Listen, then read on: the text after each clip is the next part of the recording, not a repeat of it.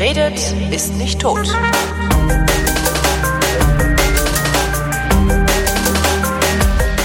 Endlich wieder eine neue Ausgabe der Kombüse mit Sven Menke. Hallo Sven. Hallo Holger. Ähm, es geht um Suppe. Das heißt, äh, habe ich mir vorher überlegt, das wird die kürzeste Kombüse aller Zeiten. Suppe geht so. Schneid alles, was du hast, in Würfel, wirf es in einen Topf, geh mit einem Pürierstab rein, mach das heiß, klacks Schmand drauf, fertig. Ja, fast richtig. Danke. Aber das Problem ist, wenn du jetzt so einen Brokkoli hast, Mhm. ja, und du würfelst den, schmeißt ihn in den Topf und willst den pürieren, dann hast du da zwei Hemmnisse. Und zwar hast du noch gar keine Flüssigkeit drinne, weshalb dein Pürierstab gar nicht greifen kann. Mhm. Der tolle, den wir ja schon besprochen haben, der SG Zauberstab. Genau. Alles darunter ist echt Quatsch. Ich, also war, ich, ich war gestern auf einer Party, da ging es dann auch plötzlich um den Thermomix. Das scheint ja wirklich eine Wundermaschine zu sein. Also das waren halt wirklich Leute, denen, deren, also deren, an deren Seriosität ich nicht zweifle, die mir davon erzählt haben. Hm. Aber gut, Pürierstab mit Kessel für 1500 Euro ist vielleicht ein bisschen viel. Ja, also äh, der ist bestimmt ganz toll, aber ich finde, der ist einfach zu teuer. Und Mhm. ich finde das auch ganz witzig, wenn ich so auf YouTube gucke. Es gibt ja unheimlich viel Videos zu allem Möglichen, ob das jetzt irgendwelche Stanzbretter für den Hobby-Bastelmarkt sind, irgendwelche Sta äh, Motivstanzer oder halt äh, zum Beispiel solche Geräte wie der Thermomix. Du findest so viele Videos und ich habe mir da mal die äh, Thermifee ist das, glaube ich. Die macht das äh, mit Sicherheit beruflich. Äh, Die zeigt dann halt, wie sie mit ihrem Thermomix Sachen kocht. Ah ja. Mhm. Und da hat sie dann mal eine Champignonsauce gemacht, äh, wo dieses ganze Video viel länger und viel komplizierter war, als es eigentlich mit einem einfachen Topf ist. Weil das ist nicht schwer, ja. Du schneidest halt Champignons, schneidest halt Zwiebeln, brätst das in ein bisschen Öl an, lässt das äh, ein bisschen Suppen, machst ein bisschen Salz drauf, ein bisschen Sahne. Wenn du willst, kannst du auch ein bisschen Brühe dran machen oder ein bisschen Weißwein aufkochen, abbinden, das war's. Mhm. Dafür brauche ich kein 1500 Euro Gerät. Ja. Wenn ich jetzt natürlich echt nicht weiß, wohin mit meinem Geld oder wenn ich den ganzen Tag nur Risotto essen will, dann kann ich das Ding natürlich Das ist nehmen. halt, da, aber das ist halt so ein bisschen, das ist auch immer so das, was ich, was ich nicht so verstanden habe. Auch gestern Abend. Das war das erste Mal, dass ich mich länger und ernsthaft mit Leuten über dieses Gerät unterhalten habe. Ähm, ich habe bei dem Ding, denke ich immer, naja, was kann man denn damit eigentlich anderes machen als äh, eine Abwandlung von ja, von, von viskosem Essen. Also, weißt du, ich, ich denke mir immer, aber da kommt doch eigentlich nur Söschen bei raus. In allen möglichen Formen und Farben. Naja, der kann halt pürieren und der kann rühren. Ja. Ja. Der kann ja nach links und nach rechts drehen. Ich weiß nicht, eine Richtung ist die Schneiderichtung Ja. und die andere Richtung ist die Drehrichtung. Aber Ja, aber das, das, das ist halt tausend, ja, we- weiß ich hätte jetzt so gedacht, nur Pürees, nee, dadurch, dass er halt rühren kann, kannst du halt auch sowas wie, wie Risottos machen. Ja, aber du Teig halt so, kannst du darin machen, aber das ist alles so. Ja, Braten doch- geht nicht. Und, Ja, was, nee, was, sag doch auch, Braten geht nicht, genau. und was ich auch sehr schade finde. Röstaromen kriegst du damit nicht hin, meinte er dann. gestern. Nee, die Temperaturen zu niedrig, ne? Ja. Aber was ich richtig schade finde, das wäre so das Killerargument, dass ich mir das Teil doch zulegen würde, wäre, wenn der kühlen könnte. Ja. Geile Sorbets oder sowas mitmachen, ja, da wäre ich dabei. Wobei er erzählte, dass er, dass er so ein Himbeereis gemacht hätte. Äh, aus tiefgefrorenen Himbeeren. Also tiefgefrorene Himbeeren rein, äh, dann Sahne rein und dann Oh. irgendwie das Ding eingeschaltet und dann hätte halt irgendwie die Sahne die Kälte von, von den, aus den Eiskristallen der Himbeeren aufgenommen, dann hättest du zumindest schon mal so eine sehr cremige Konsistenz gehabt. Und Mhm. wenn du die dann noch zehn Minuten in den Tiefkühler stellst, hast du ein Eis, sagt er. Mhm. Hast du auch schon. Weißt du, du hast doch deinen geilen Pürierstab. Ich denke eben auch, müsste das doch, das müsste damit doch eigentlich auch gehen. Nee, das geht damit. Und ich habe das genau, also ich habe ja diesen Pürierstab, empfehle ich immer, weil ich den auch in der Gastronomie benutzt habe. Das Ja. heißt, der hat wirklich auch Belastung hinter sich. Und ich habe, als ich noch in Bielefeld gearbeitet habe, habe ich Himbeereis mit weißen Schokoladenstückchen mit diesem Pürierstab auf diese Methode gemacht. Und zwar im Gastronomiestil. Das ist überhaupt kein Problem. Du nimmst die Himbeeren oder Erdbeeren oder Blaubeeren oder was für Früchte. Sehr geil ist auch so ein Tropenmix, äh, den du dann pürierst, aber ohne Sahne, ohne Zucker und so. Äh, der ist besonders genial für den Nachwuchs, wenn der zahnt. Aha. Ja, weil Aber das, wie, wie machst du das dann? Also unten mit diesem kleinen kreuzförmigen Schnei äh, Messerchen, was in diesem Pürierstab drin ist? Oder genau, ich hol die Früchte raus und also lass die, auch, oder? Ja, und lass sie aber so fünf Minuten antauen, dass es so ein nicht ganz steinhart ist. Mhm. Ja. Und dann pürierst du das halt immer ein bisschen. Kannst äh, zur Not einen, einen kleinen Schluck äh, Apfelsaft mit dran machen, falls das noch nicht richtig greift. Äh, das geht jetzt nicht so schnell wie äh, eine Suppe pürieren. Ja. Aber das geht problemlos. Und dadurch, dass verstehe immer weniger, warum man so einen Thermomix haben will. Ich Ja. hab das irgendwie. Ich würde mir den, glaube ich, gerne mal vorführen lassen, aber dann kommt halt so eine Avon-Beraterin bei dir nach Hause. Und da habe ich keinen Bock drauf. Wenn es irgendwie so ein, so ein Thermomix-Center Center gäbe, äh, in das ich gehen könnte, um mir mal vorführen zu lassen, was das Ding kann. Weil vielleicht ist das ja wirklich, äh, vielleicht macht es ja wirklich auf äh, irgendetwas, was besonders super ist. Ja, Und, aber äh, du, du, du guckst jetzt, ah, ich will irgendwie einen Anwendungsfall für dieses Gerät haben und nicht, ich habe einen Anwendungsfall, welches Gerät nehme ich dafür? Ja, genau. Ja. Und in der Küche bin ich echt der Fan davon, möglichst wenig Geräte rumstehen zu haben. Und dafür dann Geräte, mit denen ich möglichst viel und möglichst vernünftig machen kann, wie zum Beispiel ein vernünftig großes Brett. Nicht ein Riesenbrett. Das habe ich mir auch mal gekauft. War ziemlich schwachsinnig, weil das Brett größer war als die Spüle. Dementsprechend war das Saubermachen echt immer eine Qual. Und auch nicht so ein kleines, geschweige denn so ein Glasbrett, weil das vielleicht irgendwie schick aussieht. Das ist halt scheiße. Was ich halt brauche, ist ein vernünftig, ich sag mal so DIN A4, so Standardmaß halt. Ist nicht DIN A4 groß, aber weißt du, so dies, dies Format ähm, großes Holz- oder Kunststoffbrett, was vernünftig in die Spüle passt, wo ein ordentliches Stück Fleisch drauf passt. Und das war's. Ich möchte zum Beispiel auch keine Knickfaltbretter, um Zwiebelwürfel vom Brett direkt Ja. in den Topf reinzukriegen, Dinger oder Überkochschutz, Kunststoff, Plasteding siehst. Kennst du die? Nee. Also wenn du Kartoffeln falsch kochst, Ja. dann passiert dir das ja, dass die überkochen können. Wie kocht man sie denn richtig, dass sie nicht überkochen? Ja, zwei, drei Finger breit Wasser. Ach so, nicht so Hoch, viel, nicht so ne? viel Wasser rein. Genau. Ja. Und dann halt einen Deckel drauf. Aha. So, und wenn du zu viel Wasser reinmachst, dann ähm, Schäumt es halt so ein schäumt das auf, halt durch die ne? Stärke, durch das Eiweiß, äh, kocht es halt irgendwann über. Und was bei weniger Wasser halt nicht passiert, weil vorher die Bläschen halt platzen können. Und äh, da gibt es dann so tolle äh, Kunststoffkreise, äh, irgendwie mit Löchern in der Mitte, die du auf dein Ah, die dann Kochtopf. praktisch wie so ein Wellenbrecher äh, den Schaum wieder wieder ähm, ja, ich zer, glaube, das zer, zer, zerstäuben oder wie man das nennt. Ja, also es funktioniert, aber es ist halt Quatsch.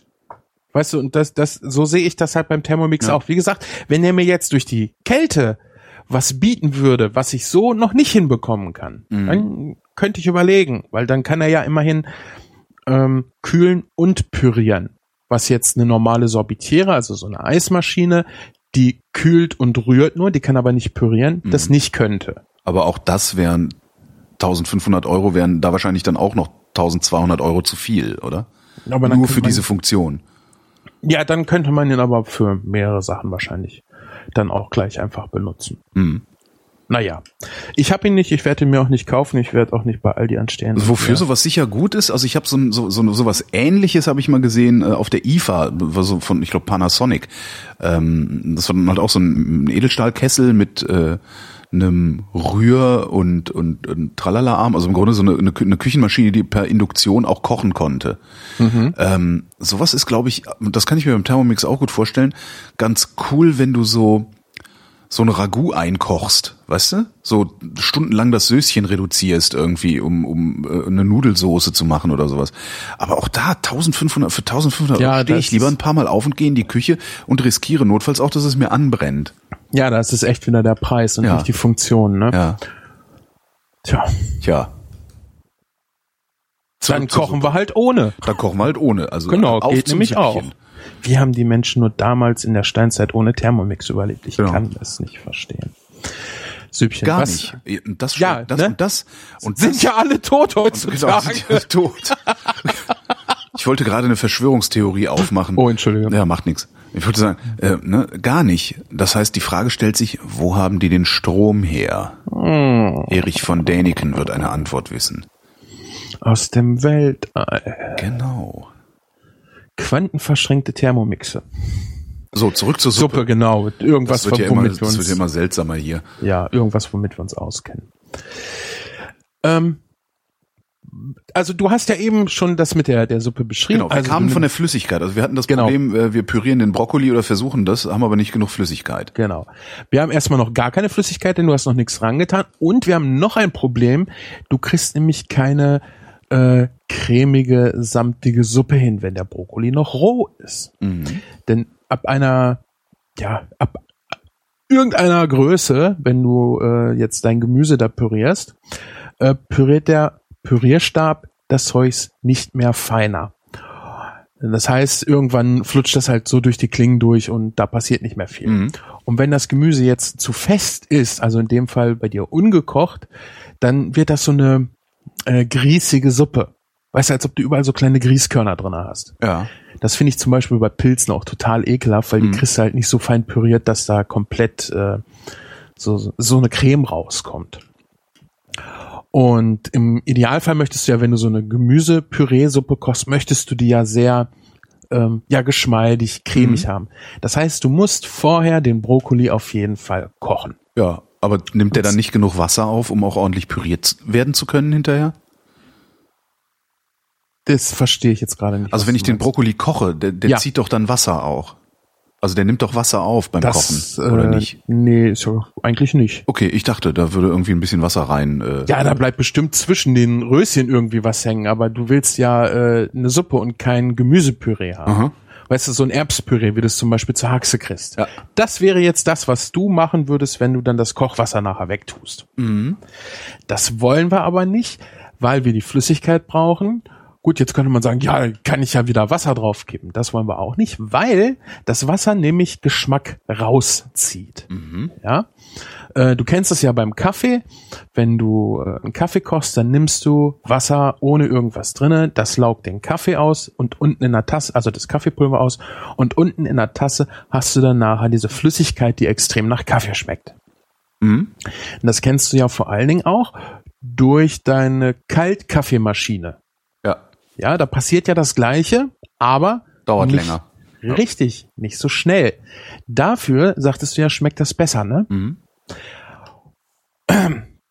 Und äh, dieses gleiche Prinzip benutzen wir bei Suppen ja auch. Jetzt bei einer Gemüsesuppe wie der Brokkolisuppe nehmen wir kein kaltes Wasser, um den Brokkoli anzusetzen. Wenn wir nachher zu den Brühen kommen, dann nehmen wir immer kaltes Wasser. Und zwar, weil das Ganze einfach langsamer auslaugt, du das Ganze dann länger kochen musst und umso mehr Geschmack äh, dann aus den Rohstoffen rausgesogen wird. Mhm. So. Wenn wir jetzt aber den Geschmack in der Flüssigkeit haben, dann wollen wir die natürlich behalten. Das heißt, wir kochen den Brokkoli erstmal mit möglichst wenig Wasser, weil wenn wir nachher zu viel Wasser haben und was wegkippen müssen, kippen wir immer Geschmack mit weg. Ähm, bei den Kartoffeln hatten wir es ja eben schon, äh, Kartoffeln kochst du so mit zwei, drei breit, äh, zwei, drei Finger breit. breit hoch, genau, Wasser Hoch, ja genau. breit hoch. ne? Ähm, kochst du die, damit sie nicht überkochen. Und das gleiche kannst du beim Brokkoli, Blumenkohl und so weiter auch machen. Da kannst du sogar noch ein bisschen weniger Wasser nehmen. Da ist nämlich entweder gar keine oder so gut wie keine Stärke drinne. Das heißt, das schäumt nicht irgendwann über. Wichtig ist dabei immer, nimm einen Deckel. Der nächste Vorteil, wenn du wenig Wasser nimmst am Anfang, ist vor allen Dingen auch, dass es schneller gar wird. Das Wasser wird schneller heiß. Wasserdampf ist immer heißer als flüssiges Wasser. Mhm. Und der Wasserdampf kommt ja auch überall schön hin. Das heißt, du hast jetzt einen großen Pott voll mit Brokkoli oder Kürbis oder äh, Steckrübe, ist ja jetzt auch bald wieder Zeit.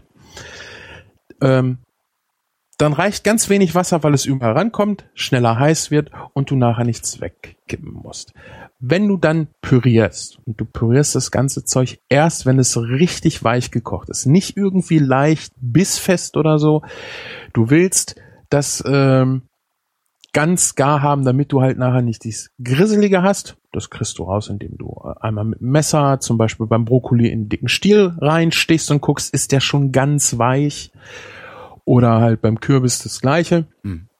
Und dann pürierst du das und kippst dann eventuell noch Flüssigkeit zu. Ah, von dem Wasser, in dem ich vorher das Gemüse gekocht habe, damit ich den Geschmack wieder ins Gemüse kippe sozusagen. das, das Wasser lässt du schon drinne. Wir kochen ja von Anfang an mit recht wenig. Okay. Und du brauchst schon eine gewisse Menge an Wasser. ah, okay, ist okay. Ich, Ne? ich püriere Also- dann im Topf, in dem ich gekocht habe. So. Richtig, du kippst auf jeden Fall noch irgendwas dazu.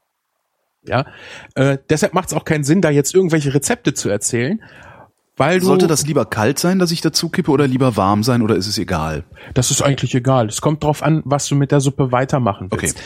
Willst du sie jetzt vorbereiten, dann kannst du es kalt machen, weil dann ist er auch schneller kalt. Willst du es aber gleich dann servieren, dann am besten natürlich heiß, weil dann brauchst du sie wahrscheinlich nicht nochmal an. Ähm, wie gesagt, deshalb macht es auch keinen Sinn, da äh, irgendwelche Mengenangaben zu machen, weil du einfach beim Herstellen gucken kannst, ist das jetzt die richtige Menge? Passt das Verhältnis? Ja. Und wenn ich dir jetzt irgendein Verhältnis sage und bei dir kommt nachher eine, eine total flüssige Plörre raus oder ein dicker Brei, dann ist dadurch auch nichts gewonnen. Außerdem musst du da nicht überlegen, sondern einfach mal ein Gefühl für entwickeln. Deshalb sind Suppen auch eine schöne Anfängersache, eine schöne Sache für Kochfaule, weil die Vorbereitungen extrem wenig sind. Das ist ja im Grunde nur klein schneiden und heiß machen. Also, ja. Ja, ja, im Grunde genommen ist es das, genau. Den Brokkoli zum Beispiel brauchst du nur unten den Stiel ein bisschen schälen und ansonsten kannst du den Brokkoli auch im Ganzen lassen. Weil wir kochen den ja eh weich. Ja. Wenn ich den Brokkoli jetzt als Gemüse kochen will, dann putze ich ihn vorher, damit er möglichst gleichmäßig gar ist. Nicht, dass ich irgendwo die Hälfte matschig habe und unten der Stiel ist noch hart. Das willst du ja nicht. Bei der Suppe willst du es eh alles weich haben. So. Und äh, was du da zum Beispiel noch machen kannst, ist, dass du vorher ein paar Zwiebeln mit anschwitzt, bevor du den Brokkoli dazu gibst und mit Wasser kochst. Das gibt dann auch noch mal einen runderen, äh, breitflächigeren Geschmack. Mhm. Also Zwiebeln sind fast immer eine gute Idee. Ich bei finde, Zwiebeln sind immer eine gute Idee. ja, bei Spargelsuppe Okay, bin ich mir da okay. jetzt, ne? Genau. Da, die Spargelsuppe, die gratinieren wir dann hinterher noch. Mm. ja, nee, dann sind Zwiebeln vielleicht nicht immer, fast immer eine gute Ne, Idee, wie der Koch schon sagte. Vielleicht, nee, ich, ich glaube nicht, dass dafür ist eine Spargelsuppe einfach zu, zu mild. Auch eine Geflügelsuppe, so also alles, was ins sehr milde geht, ins sehr weiche, da willst du eigentlich nicht äh, diese Schwefelstoffe dann noch mit dran haben. Oder auch Knoblauch. Ja, wobei bei Geflügel passt Knoblauch schon wieder, aber bei Spargel äh, glaube ich nicht. Jedenfalls jetzt haben wir den Brokkoli gekocht haben ihn ganz weich gekocht, haben angefangen zu pürieren und merken, oh, okay, jetzt fehlt ein bisschen Flüssigkeit. Jetzt muss ich natürlich erstmal überlegen, will ich eine äh, Gemüsesuppe haben ohne Sahne oder will ich eine Cremesuppe haben? Eine Cremesuppe ist halt, dass ich Sahne mit dazugebe. Weil wenn ich jetzt am Anfang schon so viel Wasser mit dran mache, dass die Suppe äh, die richtige Konsistenz hat und dann packe ich nochmal Sahne mit dran, wird sie wieder zu flüssig, verliert unnötig Geschmack, weil die Sahne ja auch ähm, ja im Grunde genommen Geschmack entzieht. Mhm. Oder beziehungsweise de- den, den Brokkoli-Geschmack schwächt. Okay. Ja, alles, alles, was ich an, an neutralen Sachen dazugebe, äh, braucht ja erstmal noch Geschmack. Ja. Und äh, deshalb fange ich dann meist mit, mit äh, ein bisschen Sahne an und gebe dann halt Wasser drauf, püriere das Ganze dabei weiter, dann rü äh, rührt es sich dabei auch schön um. Und ich püriere solche Suppen sehr gerne so, dass die Bindung komplett über das Gemüse erfolgt. Mhm. Der Vorteil dabei ist nämlich auch, dass ich dann äh, etwas mehr Gemüse brauche und das Ganze natürlich auch geschmacksintensiver wird. Wie funktioniert die Bindung übers Gemüse? Also, du tust einfach nichts zusätzlich rein zum Binden oder machst du irgendwas Genau. mit dem Gemüse, das, okay. Nein, gar nichts.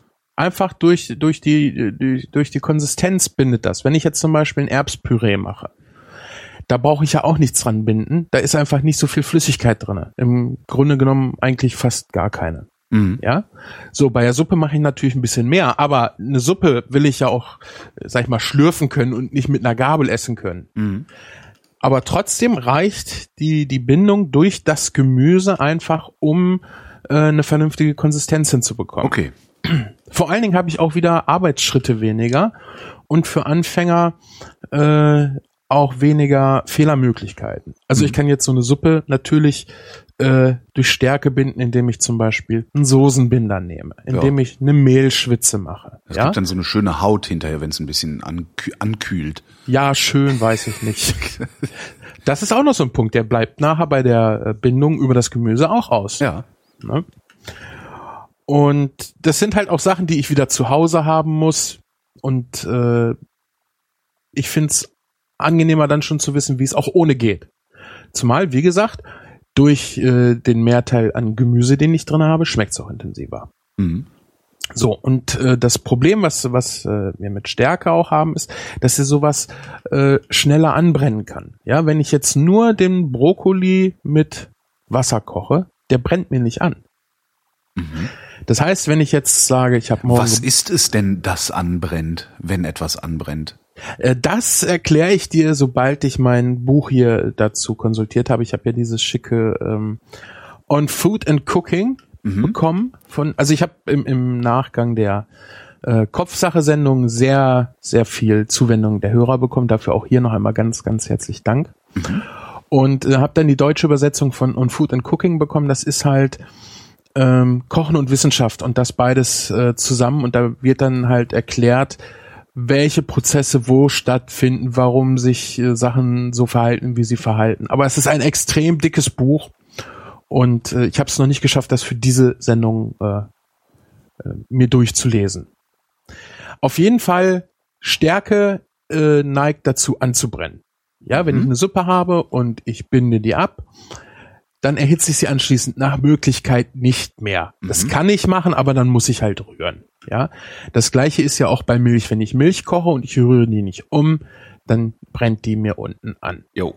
Das heißt, für uns im Umkehrschluss, will ich für morgen eine Suppe vorbereiten, lasse ich diese Sachen weg.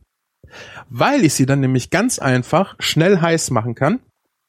Anschließend gebe ich Sahne und Bindung dazu und habe nicht das Problem, dass mir am Geburtstag, wo ich Gäste erwarte, meine ganze Suppe anbrennt und wir nichts zu essen haben. Ja. Das machst du in der Gastronomie zum Beispiel so, wenn du äh, gerade im Weihnachtsgeschäft Suppen vorbereiten musst, dann kochst du die halt so weit, dass du sie problemlos schnell erhitzen kannst Ja. und machst dann à la Menü die Bindung.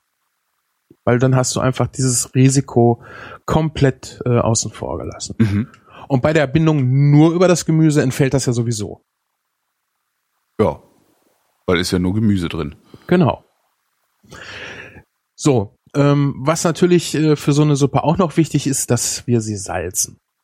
Ja, all, alles andere, äh, sag ich mal, sind Extras. Mit den Sachen Gemüse, Wasser und Salz haben wir im Grunde genommen da- das grundlegende Gerüst für fast alle Suppen. Ja. Gibt es, ähm, äh, gibt es ein zu viel oder zu wenig Salz?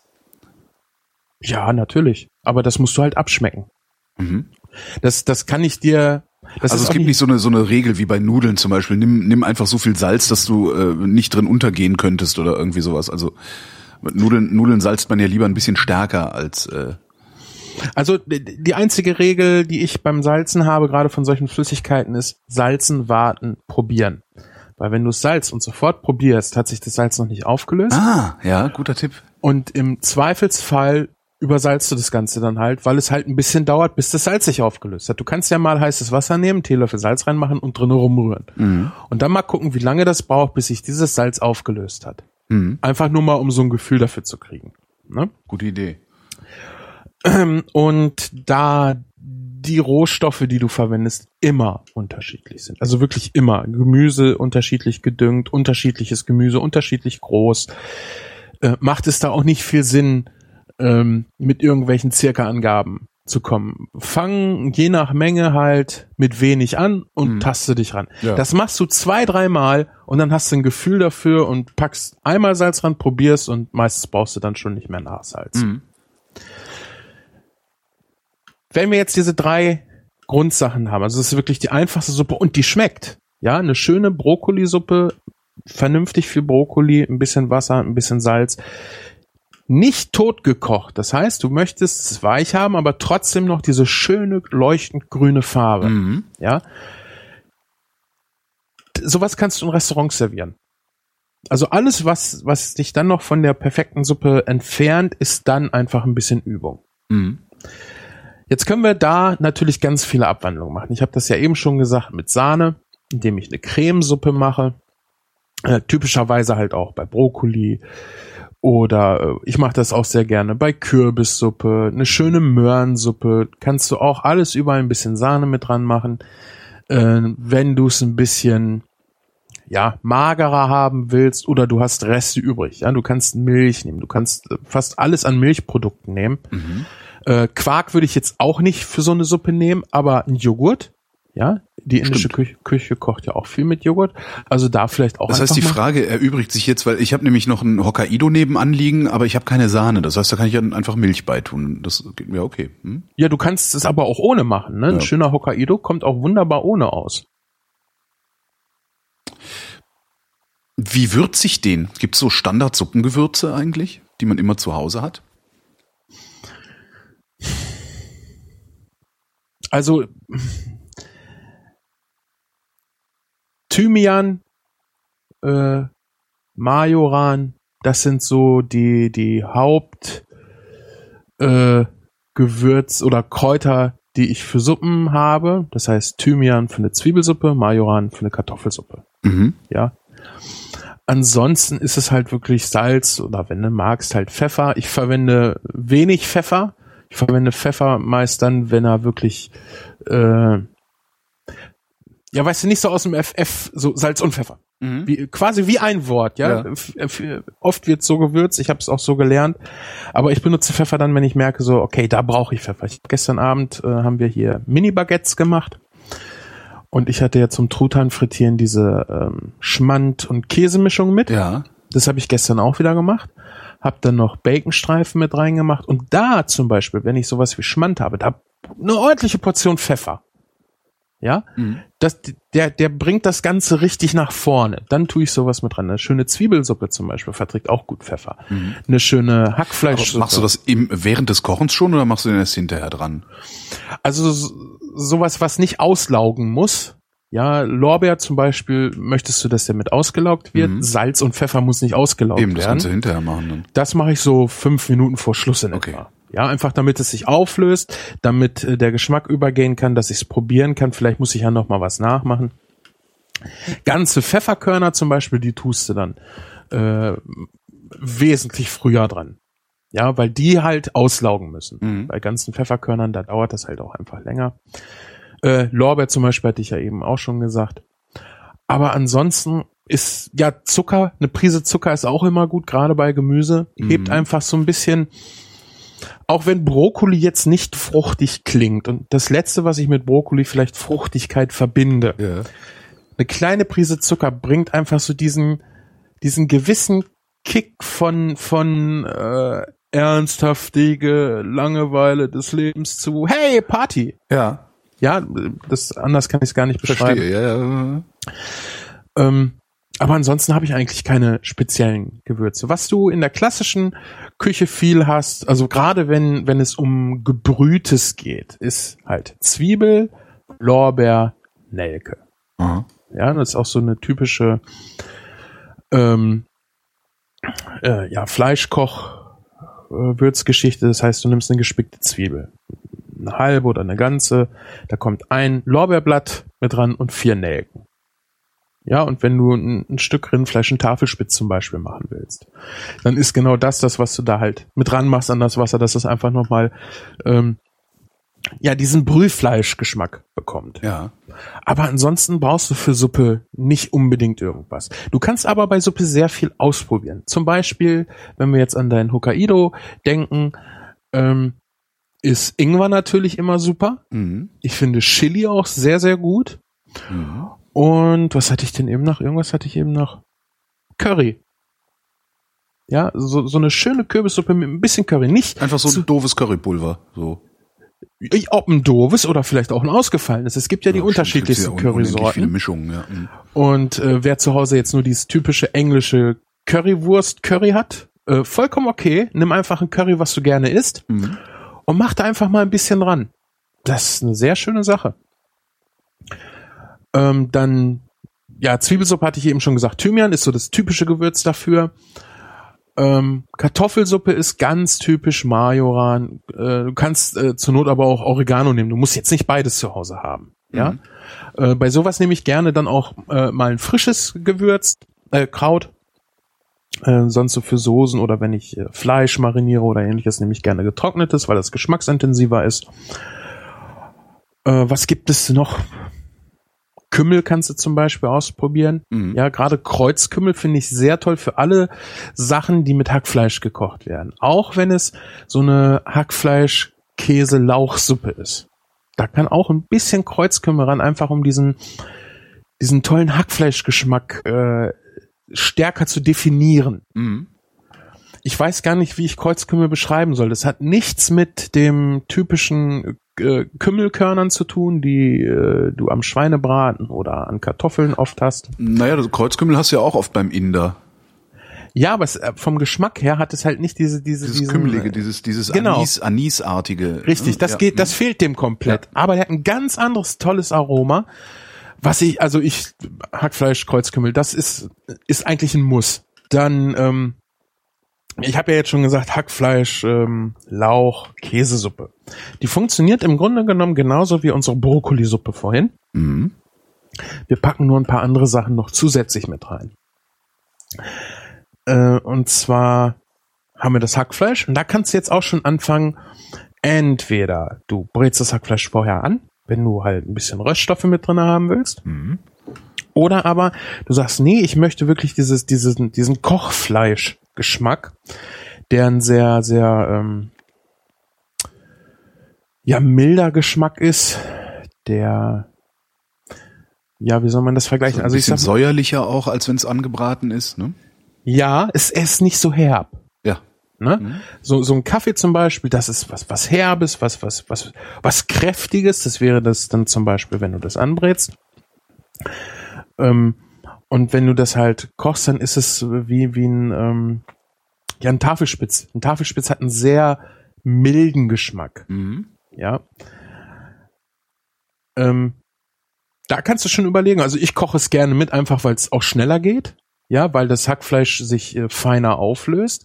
Wenn du es brätst, hast du ganz oft diese, ja, Würmchen. Ja, ja, ja. Weißt du, was ich Mhm, meine? Ja, ja, ja, ja, wo du dann, wo du dann stundenlang noch irgendwie auf dem Hack rum, rumhackst mit irgendeinem, Genau. Küchenwerkzeug, damit es nicht so komisch aussieht. Ja. Genau. Mhm. Würmchen, sehr schön, ja. Und, und, ich, und ich mag das sehr gerne bei solchen Sachen, wenn es äh, sehr fein ist und das funktioniert super, indem du es halt in eine kochende Flüssigkeit oder in eine heiße Flüssigkeit rührst. Mhm. Ja, weil du dann gleich ein Trennmittel mitlieferst, welches verhindert, dass halt diese Würmchenbildung stattfindet. Okay. So, das heißt, wir haben Lauch und wir haben Hackfleisch. So, jetzt nehme ich Wasser. Ähm, meist nehme ich dann auch für so eine Suppe gerne noch Zwiebeln, um einmal diesen kräftigen Zwiebelgeschmack zu haben und den Lauch für diesen ähm, feinen Zwiebelgeschmack. Also einmal die Basis und einmal so die hohen, äh, frischen Töne. Mhm. So, und die Zwiebeln, die schwitze ich vorher immer an. Gerade wenn ich so eine Suppe äh, für den nächsten Tag vorbereite, ist es wichtig, dass sie angeschwitzt worden sind, äh, glasig, denn ansonsten kann es dir sehr schnell passieren, dass dir die Soße ähm, gärt. Ja, Ja. einfach durch die Z frische Zwiebel da drin. Kräuterquark mit frischer Zwiebel, total geil. Am nächsten Tag meist nicht mehr. Ja, weil dir das halt sehr schnell umkippt. Mhm. Deshalb kannst du sowas, das machst du auch in der Gastronomie sehr viel, dann einfach à la Menü machen. Das heißt, du hast einen großen Pot mit Kräuterquark und machst dir dann für einen Tag halt gerade frische Zwiebel an eine Teilmenge, damit die halt nicht so viel schlecht wird. Mhm. So, und die Zwiebeln schwitze ich an, schneide ich vorher auf die Stückelung, wie ich sie haben will. Das heißt, wenn ich eine, eine, äh, einen Brokkoli jetzt zum Beispiel koche, den püriere ich nachher, da ist es egal, wie groß der vorher war. Das Endergebnis ist halt püriert. Wenn ich jetzt bei so einer Suppe aber Zwiebelstreifen reinmache, dann bleiben nachher auch Zwiebelstreifen drinne. Mhm. Das heißt, ich darf jetzt nicht ewig große Zwiebelstreifen schneiden. Warum? Weil man das nicht essen kann. Das fällt dir nämlich vom Löffel. Ja. Und das gleiche gilt auch für Brühen. Wenn du äh, nachher Gemüseeinlage machst, dann schneidest du die höchstens auf Streifen, die so lang sind wie ein Esslöffel, damit der Gast sich beim Essen nicht zusaut. Das ist eine großartige Idee und es ist so oft anders. Ja, Das ist gerade so, so eine Zwiebelsuppe. Ja, genau.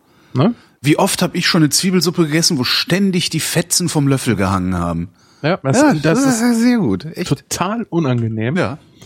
Und Zwiebelsuppe ist total geil. Ne?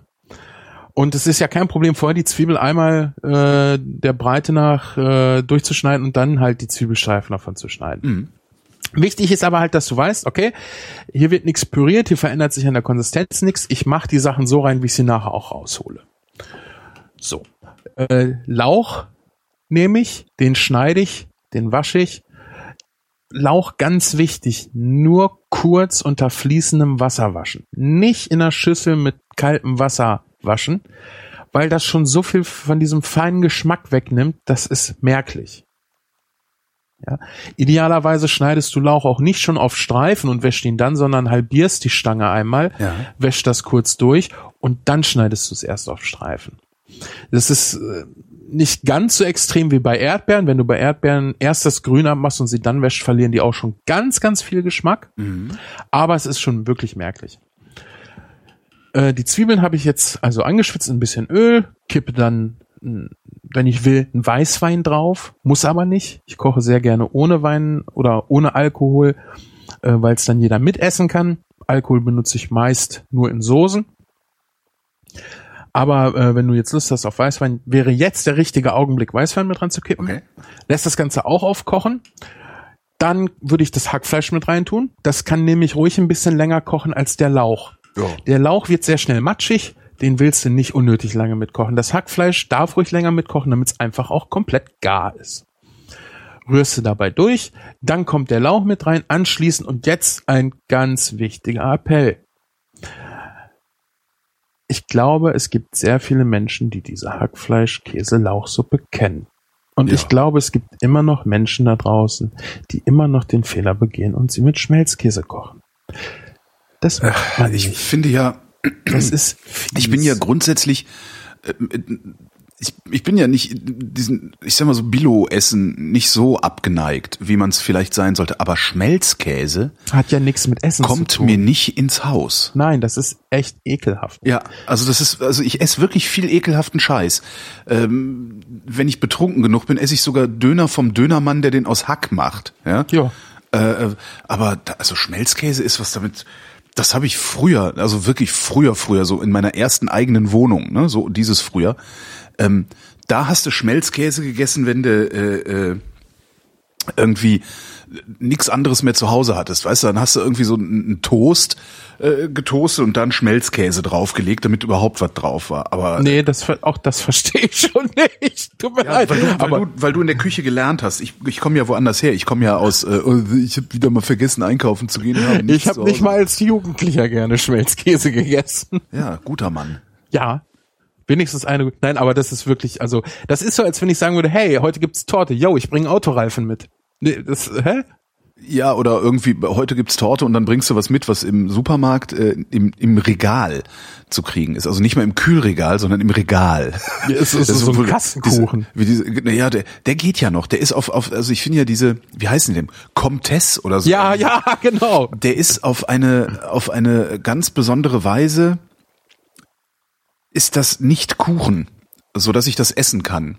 Also weißt du, das ist halt einfach, das ist halt irgendwie Süßkram. Ja. Das ist für mich fällt also dieser dieser Kastenkuchen aus dem Regal fällt in dieselbe Kategorie wie Snickers oder so. Weißt du, also das ist halt irgendwie sowas. Das ist halt so. Ich stelle mir gerade vor, wie du mit einem Kasten Hand und da immer wieder von ab. Ja, nee, so meinte ich das jetzt nicht, ich meinte das eher moralisch. Aber könnte ich eigentlich machen, setze ich mich einfach mit einem Kastenkuchen in die S-Bahn. Herrlich. Und dann mal gucken, wer dich anspricht.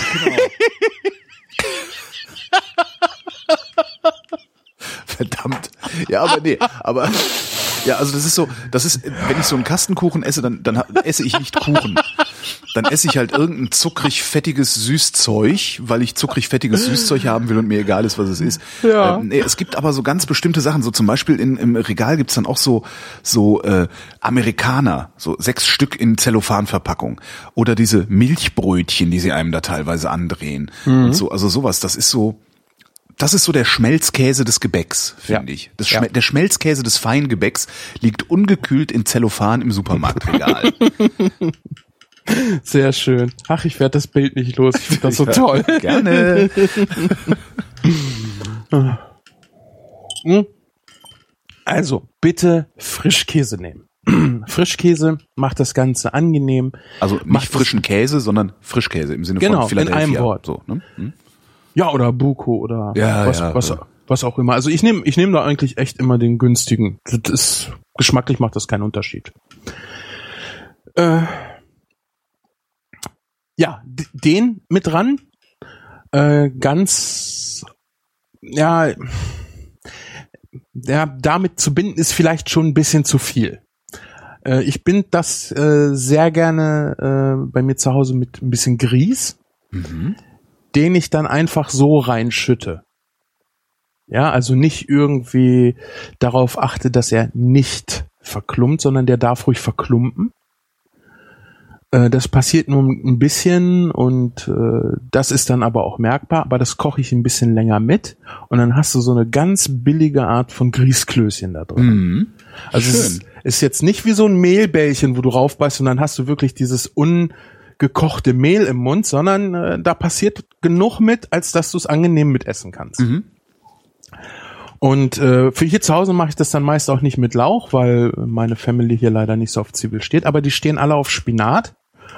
Und ich auch in diesem Essen und mache das dann halt mit Spinat. Und das ist sehr, sehr lecker. Und wenn du da ein paar Kartoffeln vorher kochst und äh, in dem gleichen Topf dann halt den Rest ansetzt, also bevor du die Zwiebeln anschwitzt, die fallen bei mir ja weg, äh, koche ich halt Kartoffeln auf Würfel und dann kommt halt Spinat, Hackfleisch, äh, Frischkäse und sowas mit dran. Mhm.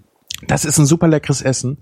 Und dann stelle ich sehr gerne Chilisalz mit auf den Tisch, weil hier sind halt zwei Kinder und eine Dame, die ungerne scharf ist und ein Herr, der sehr gerne äh, ein bisschen scharf ist. Und mit so einem Chilisalz äh, kannst du das halt schön jeden Gast sich selbst schärfen lassen.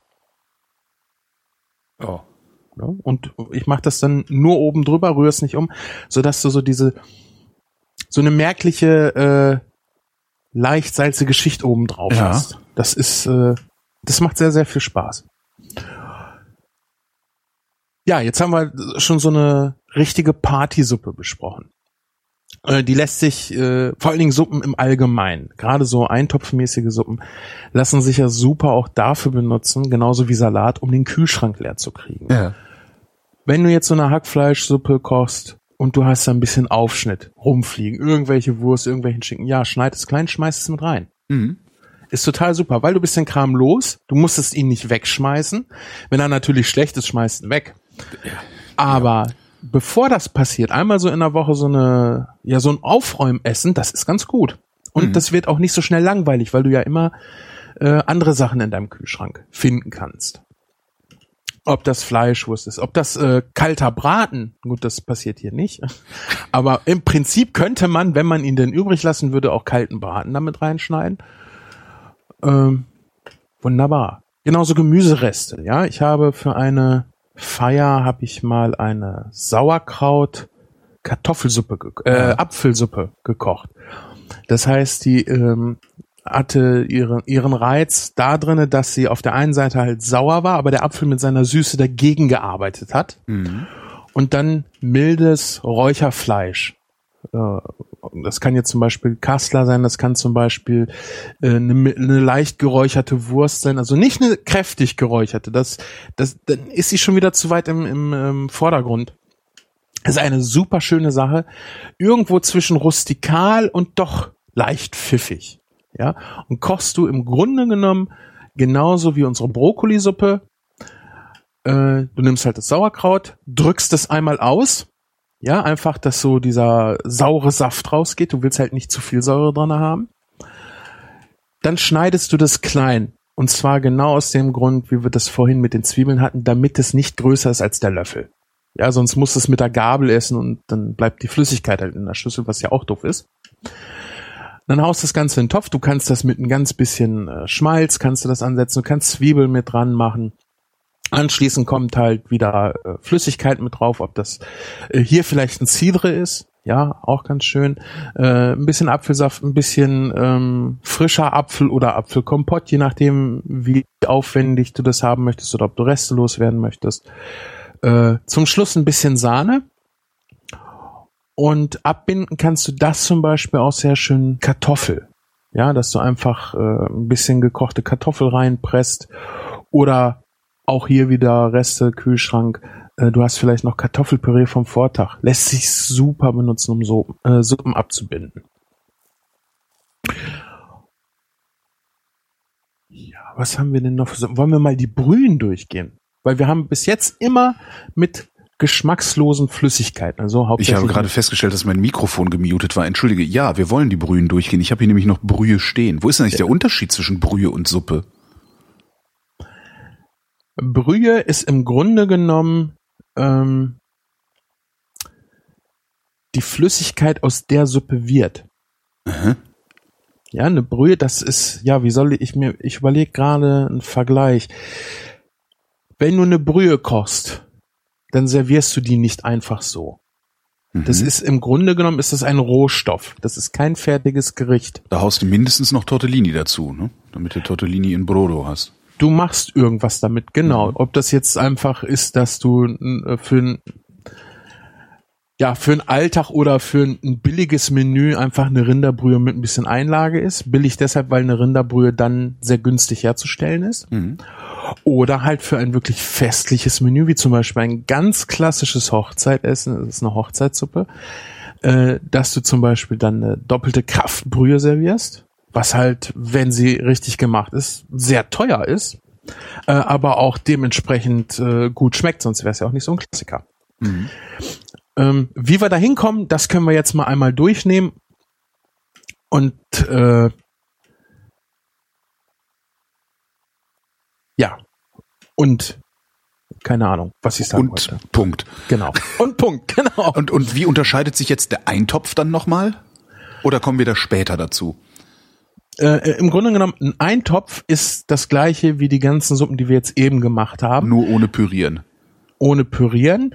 Ähm, du nimmst halt auch Wasser und kochst es halt alles in einem Topf. Ja. Ja, haben wir jetzt bei den anderen Sachen auch gemacht, aber äh, ein Eintopf ist ganz oft dann auch äh, eine Hauptspeise.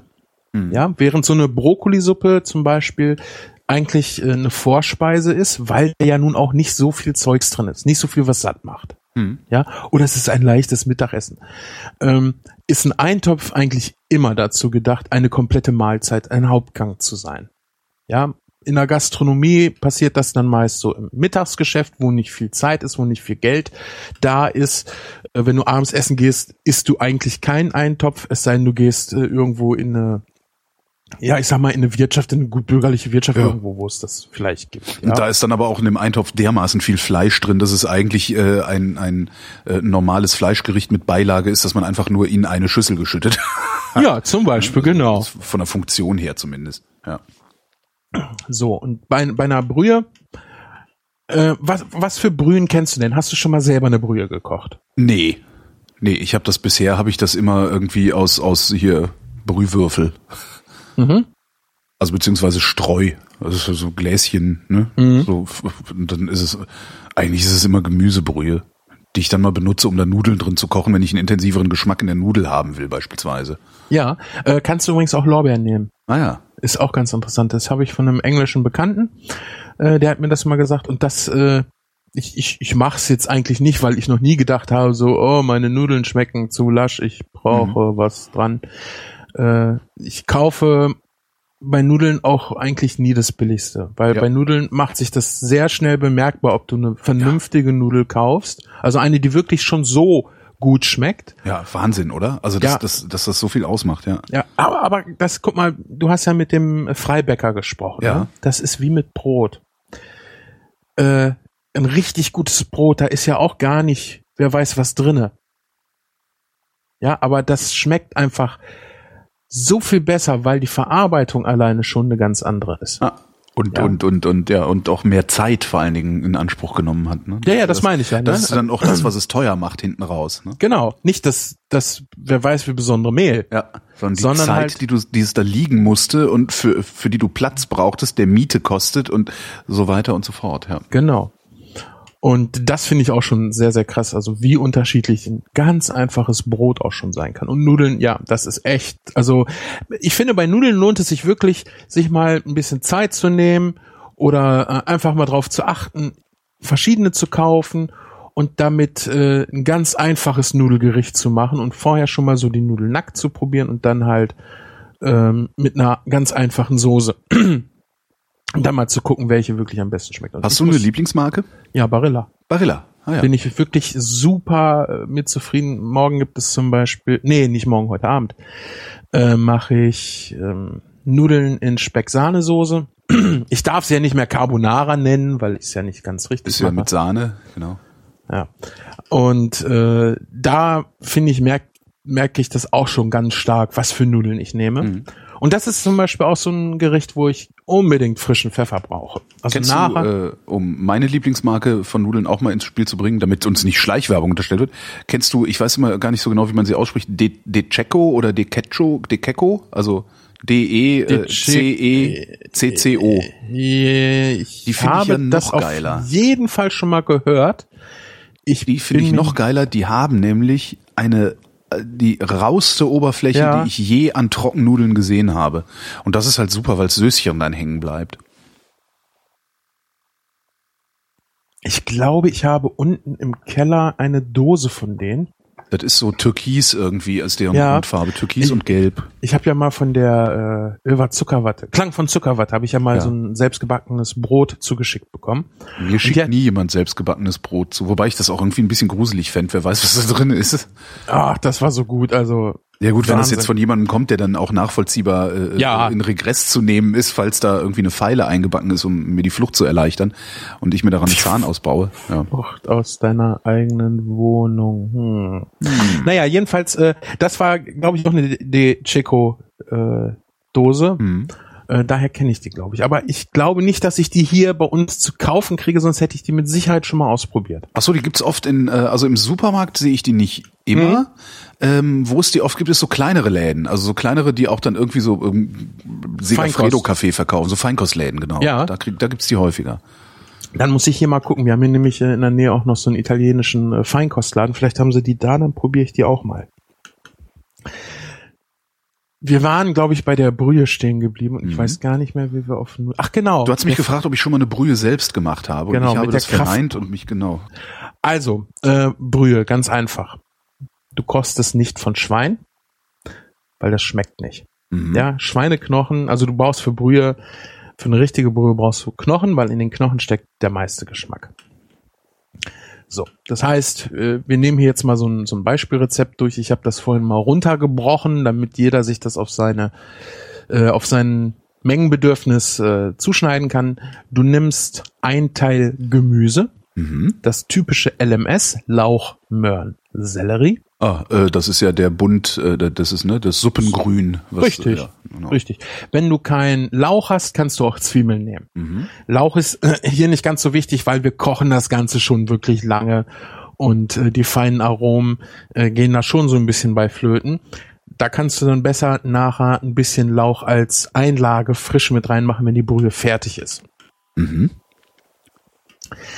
Dann brauchst du ein Teil Fleisch. Ja, also irgendein Rindfleisch. Wir sind jetzt hier mal bei Rinderbrühe. Ähm, dass du idealerweise nachher auch noch weiterverarbeitest. Zum Beispiel als Einlage. Ja, das heißt, es kann schon ein Stück ähm, äh, bindegewebsreiches Fleisch sein, weil wir es ja eh lange kochen. Bindegewebsreiches Fleisch hat auch äh, wesentlich mehr Geschmack als äh, Bindegewebsarmes. Also wenn ich da jetzt so ein Rinderfilet mit köchle, äh, das bringt nicht viel, außer dass es halt echt viel kostet. Ja. Wenn ich jetzt aber, äh, da kommen wir nachher beim Klären zu, äh, Hesse, also Wade mitkoche, das bringt richtig viel Geschmack und hat auch sehr, sehr viel Eiweiß. Aha. Ist aber halt auch teuer. In dem Fall. So, dann brauche ich zwei Teile Knochen, Rinderknochen und circa sieben Teile Wasser. Das heißt, ein Teil ist jetzt, wenn ich jetzt sage, ich brauche nicht viel, ich brauche nur äh, einen Liter, dann sind das vielleicht 200 Milliliter. Mhm. Ja, das heißt 1,4 Liter Wasser, äh, 400 Gramm Knochen, 200 Gramm Fleisch, 200 Gramm Gemüse. So. Lauch, Möhren, Sellerie. Das Ganze wird geputzt. Das heißt, wir möchten da keine Schale mehr dran haben. Oder die, äh, wenn ich jetzt zum Beispiel Möhren habe, die relativ sauber sind oder äh, ordentlich aussehen, dann kann ich die leicht abschrubben und auch mit Schale kochen. äh, den Sellerie. Das ginge auch, aber meistens ist das äh, so äh, verwurzelt unten beim Sellerie, dass da so viel Erde drin ist, das schneidest du dann meist weg. Mhm. Also du willst halt nur Sachen, die theoretisch essbar sind, drin haben. Und äh, eine Ausnahme gibt's bei der Zwiebel. Da machen wir nämlich nachher eine gebräunte Zwiebel noch mit rein für die kräftige Farbe. Ja, Mhm. und da darf auf jeden Fall die Schale mit dran sein. Die sollte aber trotzdem sauber sein. Zwiebeln ähm, Sauber schimmeln, und trocken, ja. Genau, äh, Zwiebeln schimmeln ja manchmal ganz gerne unter der Schale. Äh, wir müssen sie eh einmal durchschneiden, damit wir sie anrösten können und dann einfach gucken, dass die wirklich makellos ist, die Zwiebel. Und die ganz losen Schalenteile einmal vielleicht abmachen. So, als erstes müssen wir die Knochen säubern. Warum? Weil da überall irgendwelche kleinen Stückchen von Fleisch, vielleicht vom Knochen. Separatorenfleisch. Ja, So hieß das damals bei irgendwie so Ja. einem Schlachtskandal. das Äh, ist, wenn man das Fleisch vom Knochen kratzt und das auch noch. Äh, genau, das reinmacht. genau, ja. Genau. Ähm, das wollen wir loswerden. Und das erste, was wir dafür machen, ist, wir setzen die Knochen heiß mit wenig Wasser auf, lassen sie einmal aufkochen, kippen das Wasser weg, die Knochen ins Waschbecken und spülen die kalt ab und den Topf auch einmal kalt durchspülen. Einfach, dass dieser Dreck, der jetzt eigentlich kein Dreck ist, aber für in, in Brühe äh, Betrachtung ist es halt Dreck, den wollen wir loswerden. Wir wollen ja nachher eine möglichst klare Brühe haben, sonst bräuchten wir keine Brühe machen.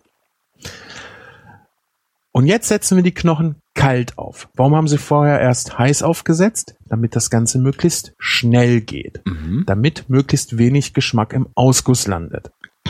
Jetzt setzen wir sie kalt auf, damit es möglichst lange dauert und möglichst viel vom Geschmack ausgelaugt wird. Denn die Flüssigkeit, die kippen wir jetzt nicht mehr weg. Jetzt lassen wir das Ganze aufkochen. Und das Ganze braucht schon eine ganze Zeit. Je nach Menge. Also wenn du so einen großen Kesselpott in der Küche hast, oh, das kann schon mal locker eine Stunde dauern, bis es aufkocht. Mhm. Ja, das soll's aber auch, weil umso mehr Geschmack geht ja in die Flüssigkeit über. Na klar, die willst du ja hinterher haben, ja. Genau. Und du bereitest sowas immer vor. Das kannst du nicht an dem Tag, also wenn du schlau bist, kochst du das nicht an dem Tag, an dem du es brauchst. Okay. Ja. Vor allen Dingen ist das auch eine Sache, äh, die brennt dir nicht an. Das heißt, du kannst das schön nebenbei irgendwo machen. Mhm. Äh, ganz oft hast du dann so einen Hockerkocher, der ist wirklich so hoch wie ein Hocker. äh, funktioniert mit Gas. Und da kannst du dann halt große Pötte draufstellen. Gerade für Brühe ist das super. Der steht irgendwo abseits. Meist irgendwo, wo die Leute auch im Küchengeschäft langlaufen müssen, dass du mal gucken kannst, ob Wasser drauf muss, ob da alles in Ordnung ist. Und dann simmert der da vor sich hin. Mhm. So. Das heißt, wir lassen das Ganze jetzt einmal aufkochen und dann siehst du, wie oben Schaum äh, steht. Ja, das ist Eiweiß. Das Mhm. ist aufsteigendes Eiweiß. Das sieht zwar grau aus, ist aber eigentlich Eiweiß und das schöpfst du mit so einer Schöpfkelle. Das ist ähm, wie eine Suppenkelle in flach mit Löchern Mhm. Mit drin. Löchern. Mhm. Und die nimmst äh, deshalb, man nennt sie auch Schaumkelle, weil der Schaum oben drauf bleibt, aber die Flüssigkeit durch die Löcher Klar. ablaufen kann. Das heißt, ich will das all diesen Schaum nicht haben. Nee, erstmal sieht es echt hässlich aus. Und zweitens sind da, wie gesagt, halt auch noch Dreckstoffe mit drinne, die die Brühe trüb erscheinen lassen würden. Ja. Bei Kartoffeln entsteht ja zum Beispiel auch Schaum. Das ist aber Eiweiß. Äh, nur Eiweiß, da ist ja kein, kein Dreck dran. Und das kannst du eigentlich auch mitessen. Das ist sogar wertvoll. Ja, in der Gastronomie machst du es nicht, weil das halt nicht schön aussieht. Und bei der Brühe ist sogar was drin, was du nicht mitessen willst. Das hebst du ab, kippst das weg und dann lässt du das Ganze langsam köcheln. Also wirklich so, dass sich die Flüssigkeit leicht bewegt, so simmernd. Mhm. Wie wenn du über, ja, wie wenn der Wind so über Wasser rübergeht Ja. und das Wasser sich einfach nur so ein bisschen bewegt. Denn was wir nicht, Kräuselt. Ja. Kräuselnd kochen. genau, auf keinen Fall blubbernd. Ja. Ja, denn wenn du das machst, dann hast du einfach viel zu viel Bewegung drinne. Du zerstörst die Eiweißteile, weil du kriegst nicht den ganzen Schaum gleich äh, runter. So Mhm. einfach ist das nicht. Das wird klein, sinkt wieder nach unten und du hast nachher eine trübe Suppe. Das Okay. wollen wir ja nicht. So, und das Ganze braucht, wie gesagt, eine ganze Zeit. Und das kannst du, ja, je nach Menge auch, also Brühe kochst du eigentlich immer viel im Voraus, kannst sie super auch im Haushalt einfrieren, äh, portionsgerecht. Äh, so 10 Liter würde ich schon ruhig kochen. Ah ja, Ja, okay. weil das halt, du kannst es dann auch über vier Stunden wieder kochen So einen lassen. großen Topf hätte ich gar nicht. 10 Liter ist nicht viel. Das ist so ein Eimer, so ein, wie so ein Wassereimer. Also Ja. einen großen Topf habe ich nicht. Ja gut, dann Ich glaube, mein größter hat fünf. Koche ich halt fünf Liter Brühe, mein Gott. kannst du auch machen. Aber ihr seid ja jetzt auch schon zu viel, äh, zu mehr, ne? Ich weiß gar nicht wie viel, Vier. aber ja, da kann man schon mal 10 Liter Brühe gebrauchen. Ähm, allein schon für Bolognese. Was fällt dir überhaupt ein? 5 Liter Bolognese. Mit wem spreche ich hier? ähm, Ich bin etwas verkatert, vielleicht bin ich deswegen heute nicht so in der Lage, das nachzuvollziehen, wie, wie wichtig Brühe ist. also ich komme auch ohne Brühe aus und Aha. ich äh, sage auch nicht, bevor du hier anfängst, irgendwas zu kochen, musst du erstmal Brühe gekocht haben, weil im Alltag äh, benutze ich auch schon mal Glas Brühe. Mhm. Ja, warum auch nicht? Es ist wichtiger, da- dass du überhaupt was kochst, als dass du sagst, oh nee, das, Ja. der Einstieg ist mir viel zu hoch. Done is better than perfect. Ja. Aber mit einer richtig guten Brühe kannst du halt richtig geile Soßen machen. Also ich Hm. rede von wirklich geilen Soßen. Das ist so wie ein Tetrapack Wein, ist halt so die Gemüsebrühe äh, aus, aus dem Glas. Und alles so im oberen Bereich wird auf jeden Fall mit richtiger Brühe gemacht, weil das ein ganz, also das ist zwar ein kräftiges Aroma, aber nicht dieses äh, salzige, was Ja. so, so eine Fertigbrühe hat. Das ist ja genauso wie mit, entschuldige das Wort, äh, Scheiblettenkäse, Schmelzkäse. Der ist ja fies salzig. Mhm. Und ein richtig guter Käse, der ist vielleicht kräftig, aber der hat feine Aromen. Hm. Und genauso ist das bei einer Brühe auch. Und wenn du das in eine Suppe kriegen willst, dann, oder in eine Soße, dann brauchst du halt schon eine vernünftige Brühe. Aber keine Sorge, wir machen nachher auch noch einen, ganz einfachen, äh, haushaltstauglicheren Weg, eine Brühe anzusetzen. Ähm, jedenfalls haben wir jetzt das Fleisch da drin. Ja, und wir haben die Knochen, also die, das Fleisch schmeißen wir dann mit den Knochen beim Ansetzen rein, nicht beim Säubern. Ja, wir Mhm. säubern ja erst die Knochen, nehmen wir es einmal aufkochen, wegkippen, abwaschen, mit Kaltwasser ansetzen, da tun wir das Fleisch mit rein. Das Fleisch ist jetzt so ein bisschen unser Indikator für wann die Brühe gut ist. Ja, das heißt, du stichst das Fleisch aus, das heißt, du stichst mit einer Fleischgabel oder mit einem Metallspieß. Ich würde jetzt kein breites Messer nehmen. Äh, stichst du rein und guckst, ist das gar? Ja, bietet das Widerstand? Kann ich das ganz einfach wieder rausziehen oder wehrt sich das so ein bisschen? Ja. Und wenn das ganz einfach rauszuziehen ist, dann ist das Fleisch gar. Das nimmst du raus. Ähm, vorher, das braucht ein bisschen Übung, bis du das einschätzen kannst, ähm, schmeißen wir aber das Gemüse mit dazu. Weil das Gemüse wollen wir ja auch ausgelaugt haben. Mhm. Warum schmeißen wir denn das Gemüse nicht gleich von Anfang an mit rein? Weil es auch wieder äh, trüb macht. Also wenn es zu lange mitköchelt, äh, setzt sich da ja auch ohne Ende Zeugs ab. Genau. Ja, Und wenn wir das richtige Antwort Äh, gegeben. Gemüse ähm, auf den Punkt kochen, so dass es gar ist und nicht komplett leer gelutscht ist vom Geschmack her, können wir das Gemüse auch noch weiterverarbeiten. Ah. Zum Beispiel auch zu einem Püree oder, Oder das, zu einer Suppe, wo wir dann das Fleisch, was ja auch noch übrig ist, auch noch reinhauen. genau. Oder wir schneiden es klein als Einlage. Mhm. Ja, also es ist keinesfalls so, dass du es unbedingt wegschmeißen musst. Das kannst du aber sehr gut zum Beispiel bei Schalen machen. Ja, wenn du zum Beispiel Möhren für irgendwas brauchst, dass du die vorher schrubbst und dann schälst und die Brühe nur mit den Schalen ansetzt. Weil das ist ja jetzt nichts Schlechtes. Das ist halt nur etwas, was ich nicht in dem anderen Produkt haben möchte. Mhm. Das ist jetzt nicht wie ein Kartoffelpüree aus Kartoffelschalen machen. Das willst du nicht Nee. ne? Aber so eine Gemüseschale kannst du nehmen oder auch Sellerie. Wenn du, also wie gesagt, der untere Teil ist meist doch schon sehr dreckig, dass du es abschneiden musst. Obenrum sieht's meist schöner aus. Ich lasse mich da gerne zitieren. Ja, ist ja Ähm, oft so, ne? Genau. Ähm, da kannst du die Schale äh, eigentlich auch ganz gut mit einer Bürste einmal rüberschruppen und dann kannst du die Schale da verwenden und aus dem Sellerie auch was anderes machen. Salat, Suppe, was auch immer. Mhm. Und das kannst du natürlich komplett auskochen lassen, so dass du das auch wirklich wegschmeißt. Trotzdem nicht zu früh, einfach, dass du nicht wieder mehr Schwebteilchen, so heißt der Dreck, äh, äh, mit reinbringst. So, und jetzt haben wir das Fleisch gar, holen das Fleisch raus, nehmen das Gemüse und so weiter raus, die Knochen nach Möglichkeit auch schon mit einer Schaumkelle.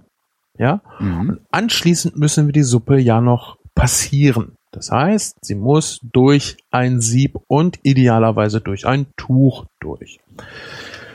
Ähm, hast du nicht unbedingt zu Hause so ein, so ein Leinentuch?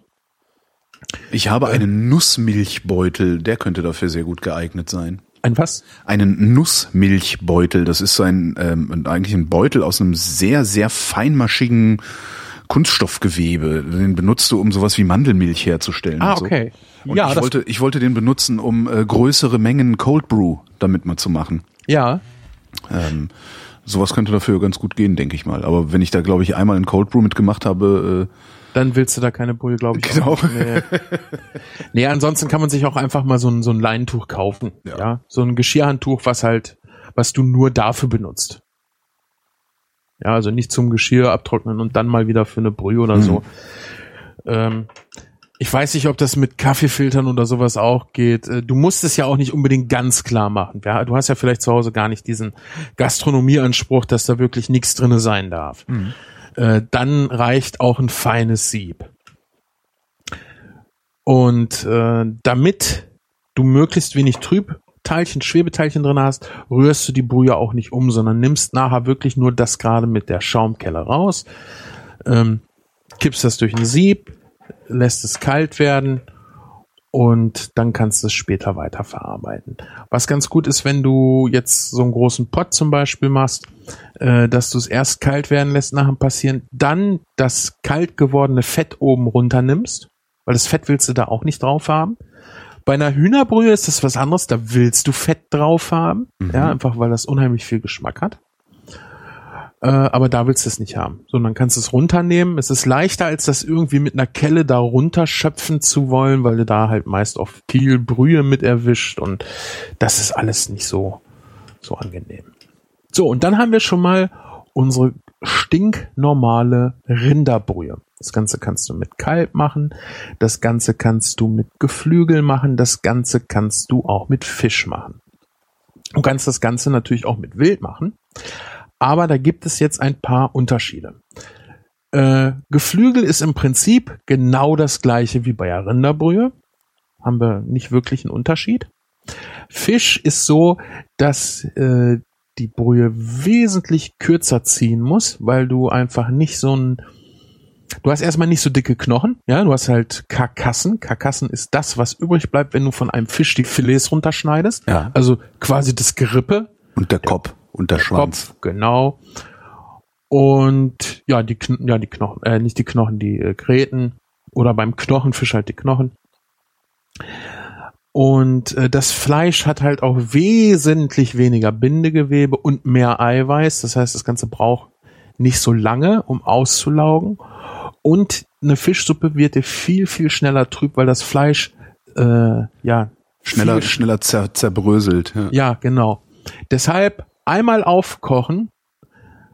Also ich nehme das ganze Gemüse, was ich brauche, packe ich in den Topf. Da packe ich äh, nichts anderes außer Kaltwasser rein. Auch wenn ich nachher vielleicht Weißwein, Pernod oder sowas brauche. In die Brühe mache ich es nicht, weil das ist ja was, was schon Geschmack hat. Das laugt ja jetzt nichts aus dem Fisch aus. Mhm. Ja. Äh, zum Beispiel bei einer Rinderbrühe könnte ich super eine Rinderbrühe mit Klößchen und Sherry machen. Würde ich trotzdem nie mit Sherry ansetzen. Erstmal ist es Verschwendung. Zweitens gebe ich nichts, was äh, schon Geschmack hat an Flüssigkeit in so eine Brühe rein, weil ich will ja äh, Zeugs rausziehen in das Wasser. Ja. Und äh, es geht natürlich viel von diesem feinen Geschmack flöten. So, das heißt, ich nehme jetzt auch wieder LMS, Lauch, Möhren, Sellerie ähm, und setze das mit Wasser auf, koche das einmal richtig auf, so dass es blubbert, schalte es dann runter, so dass das Ganze höchstens leicht Welt und gebe dann meine Fischreste dazu. Mhm. Was ich nicht mache, ist, ich nehme keinen Lachs. Lachs ist das Fett sehr tranig. Ja. Das gibt keinen schönen Geschmack. Das ist nur nachteilig für äh, die Suppe. Okay. Genauso wie du zum Beispiel aus Schweineknochen ja auch keine Brühe kochst. Die hat halt keinen Geschmack. Das schmeckt nicht. Ja, könnte man machen, ist aber Quatsch.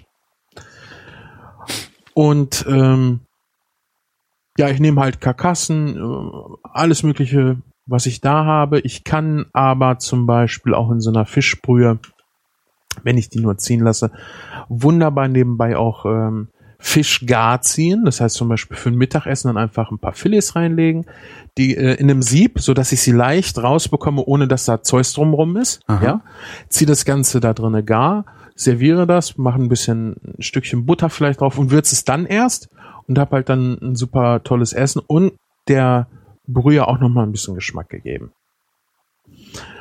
Anschließend wird das Ganze auch wieder passiert, auch wieder schön vorsichtig, dass du halt nicht noch irgendwie Zeugs ablöst, dass äh, die Brühe wieder trübe wird. Und dann hast du deine Fischbrühe. Bei einer Wildbrühe, also sei das jetzt von Reh, sei das vom äh, Hirsch, sei das von Wildgeflügel, da gibt es einen entscheidenden Unterschied und das ist der, dass wir die Brühe, also die Knochen vorher anrösten. Einfach damit dieser kräftige Geschmack durchkommt. Und da wieder meine Frage, was bedeutet das genau, Knochen anrösten? Ich schmeiße einfach die Knochen in die Pfanne, ohne Fett und mach die heiß? Nein. Und weißt du auch warum? Nee. Das ist das gleiche Problem, ähm, was wir beim Grillen für die Würstchen da schon mal besprochen haben. Kontakt- und Strahlungshitze. Ja. Wenn ich jetzt Knochen, ein nicht gerade dafür bekanntes äh, Material, äh, ein Material, das nicht gerade dafür bekannt ist, plan zu sein, Ja. in eine Pfanne schmeiße, hat es sehr, sehr wenig Kontakt und äh, kann nicht drumherum Röststoffe bilden. Ja. Also ist das, was ich mache, ich benutze wieder eine, Indi also eine Strahlungshitze beziehungsweise heiße Luft und mache das im Ofen in einem Bräter. Du kannst natürlich, wenn du keinen Bräter hast, auch eine Pfanne nehmen, die groß genug ist, aber du machst es nicht auf dem Herd, sondern du machst es da halt mit heißer Luft. Mhm. Ähm, ich habe es in der Ausbildung auch noch gelernt, dass du das mit Fett machst, musst du aber gar nicht. Du kannst die Knochen auch einfach durch die Luft rösten lassen. Ja, es dauert vielleicht länger und rührst ein paar Mal mehr durch, aber das funktioniert auch Okay. wunderbar. So, und anschließend machst du aber den Rest ähm, genauso wie für die Brühe. Ja, du kannst äh, das Gemüse auch mit anrösten, aber sowas wie Tomatenmark und sowas würde ich da nicht mit dran machen. Das kannst du dann auch wieder äh, nachher noch machen, wenn du es fertigstellen willst. Mhm. Jetzt haben wir noch, also die, die, die Grundarten der Brühe haben wir ja durch, wie sie sich unterscheiden von der Herstellung her. Jetzt haben wir noch äh, die Kraftbrühen, beziehungsweise was können wir denn mit einer Brühe überhaupt machen, wenn sie fertig ist? Erstmal kannst du sie natürlich anstatt Wasser benutzen. Ja, der Koch kocht immer mit Hähnchenfond, heißt es. Mhm. Ja, damit ist aber nicht Hühnerbrühe gemeint, sondern Kraneburger, also Wasser aus der Wasserleitung. Aber wir kochen halt ganz oft aus diesem Hähnchenfond erst eine Brühe, bevor wir eine Suppe oder eine Soße damit kochen. Das heißt, ich kann jetzt, wenn ich äh, eine, äh, ach, was nehmen wir denn mal, eine Geflügelsuppe, Mhm. schön mit mit Spargelstückchen vielleicht und äh, Hähnchenbrustfleisch äh, kochen möchte, kann ich den Spargelfond nehmen. Ich kann ein bisschen Hühnerbrühe nehmen. Da koche ich dann noch mal extra Spargel für äh, und tu dann und gebe dann noch äh, geschnittene gekochte Hühnchenbrust mit rein, vielleicht ein bisschen Kerbel, vielleicht ein bisschen Estragon und dann habe ich eine super Suppe mit einem echt schön feinen Geschmack. Das Ganze kann ich natürlich auch nur von den von dem Spargelkochwasser kochen. Das ist aber nicht so schön ja breitflächig, nicht so schön fein. Das ist halt ähm, ja eindimensionaler. Mhm. Ich, ich kann es nicht besser beschreiben. Der Geschmack ist halt auch einfach nicht so rund. Der ist eckig, der stößt überall so ein bisschen an. Mhm. Ne? Und durch die Verwendung von Brühe kriegt das halt wirklich eine, eine ganz stark merkbare Qualität. Ich kann ähm, aus einer Brühe aber auch ein Fleischextrakt machen. Das heißt, ich koche das Ganze ein. Fleischextrakt nimmst du zum Beispiel typischerweise auch für eine Sauce Bernays. Also eine Sauce Hollandaise und eine Sauce Bernays, das sind beides Buttersoßen. Mhm. Die Hollandaise ist eine milde, leicht säuerliche durch die Zugabe von Zitrone. Die nimmst du klassischerweise zum Spargel. ist eine sehr buttrige Soße. Während eine Bernays im Grunde genommen genauso hergestellt, ein bisschen andere Zutaten, äh, eine sehr kräftige Soße ist, die du äh, vor allen Dingen zu gegrilltem oder zu kurz gebratenem Reis. Mhm. Ja, typisch ist zum Beispiel Rinderfilet im Ganzen mit Pilzen, Bratkartoffeln, Bohnen und Bernays. Das ist so ein richtig Ja. typisches, äh, gutbürgerliches Restaurantessen, was unheimlich geil ist. Ja? Und da würde zum Beispiel so eine Hollandaise, die könnte mit den ganzen Röststoffen gar nicht mithalten. Die würde untergehen. Also brauchst du halt was Kräftiges, das ist die Bernays. Und damit die so schön kräftig wird, gibt man da gerne Fleischextrakt zu. Was im Grunde genommen einfach eingekochte Brühe ist. Aha.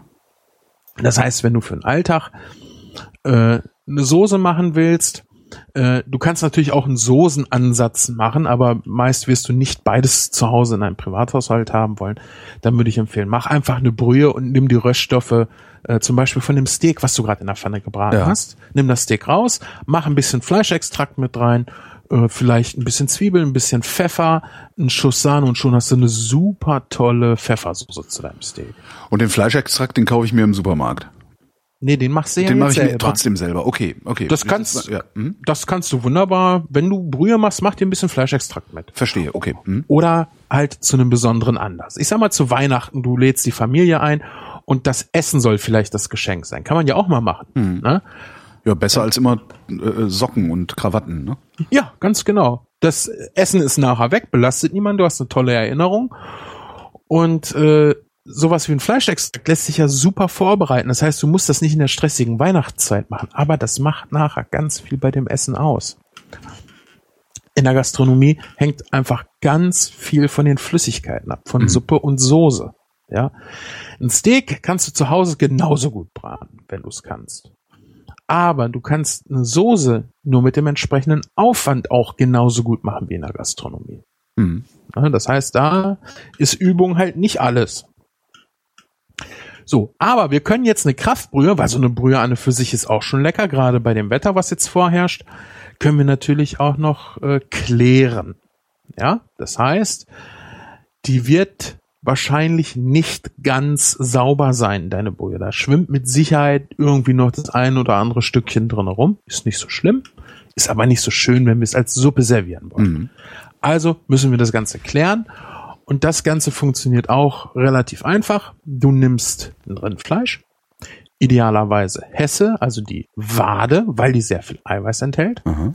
und lässt dir das beim Schlachter äh, einmal wolfen.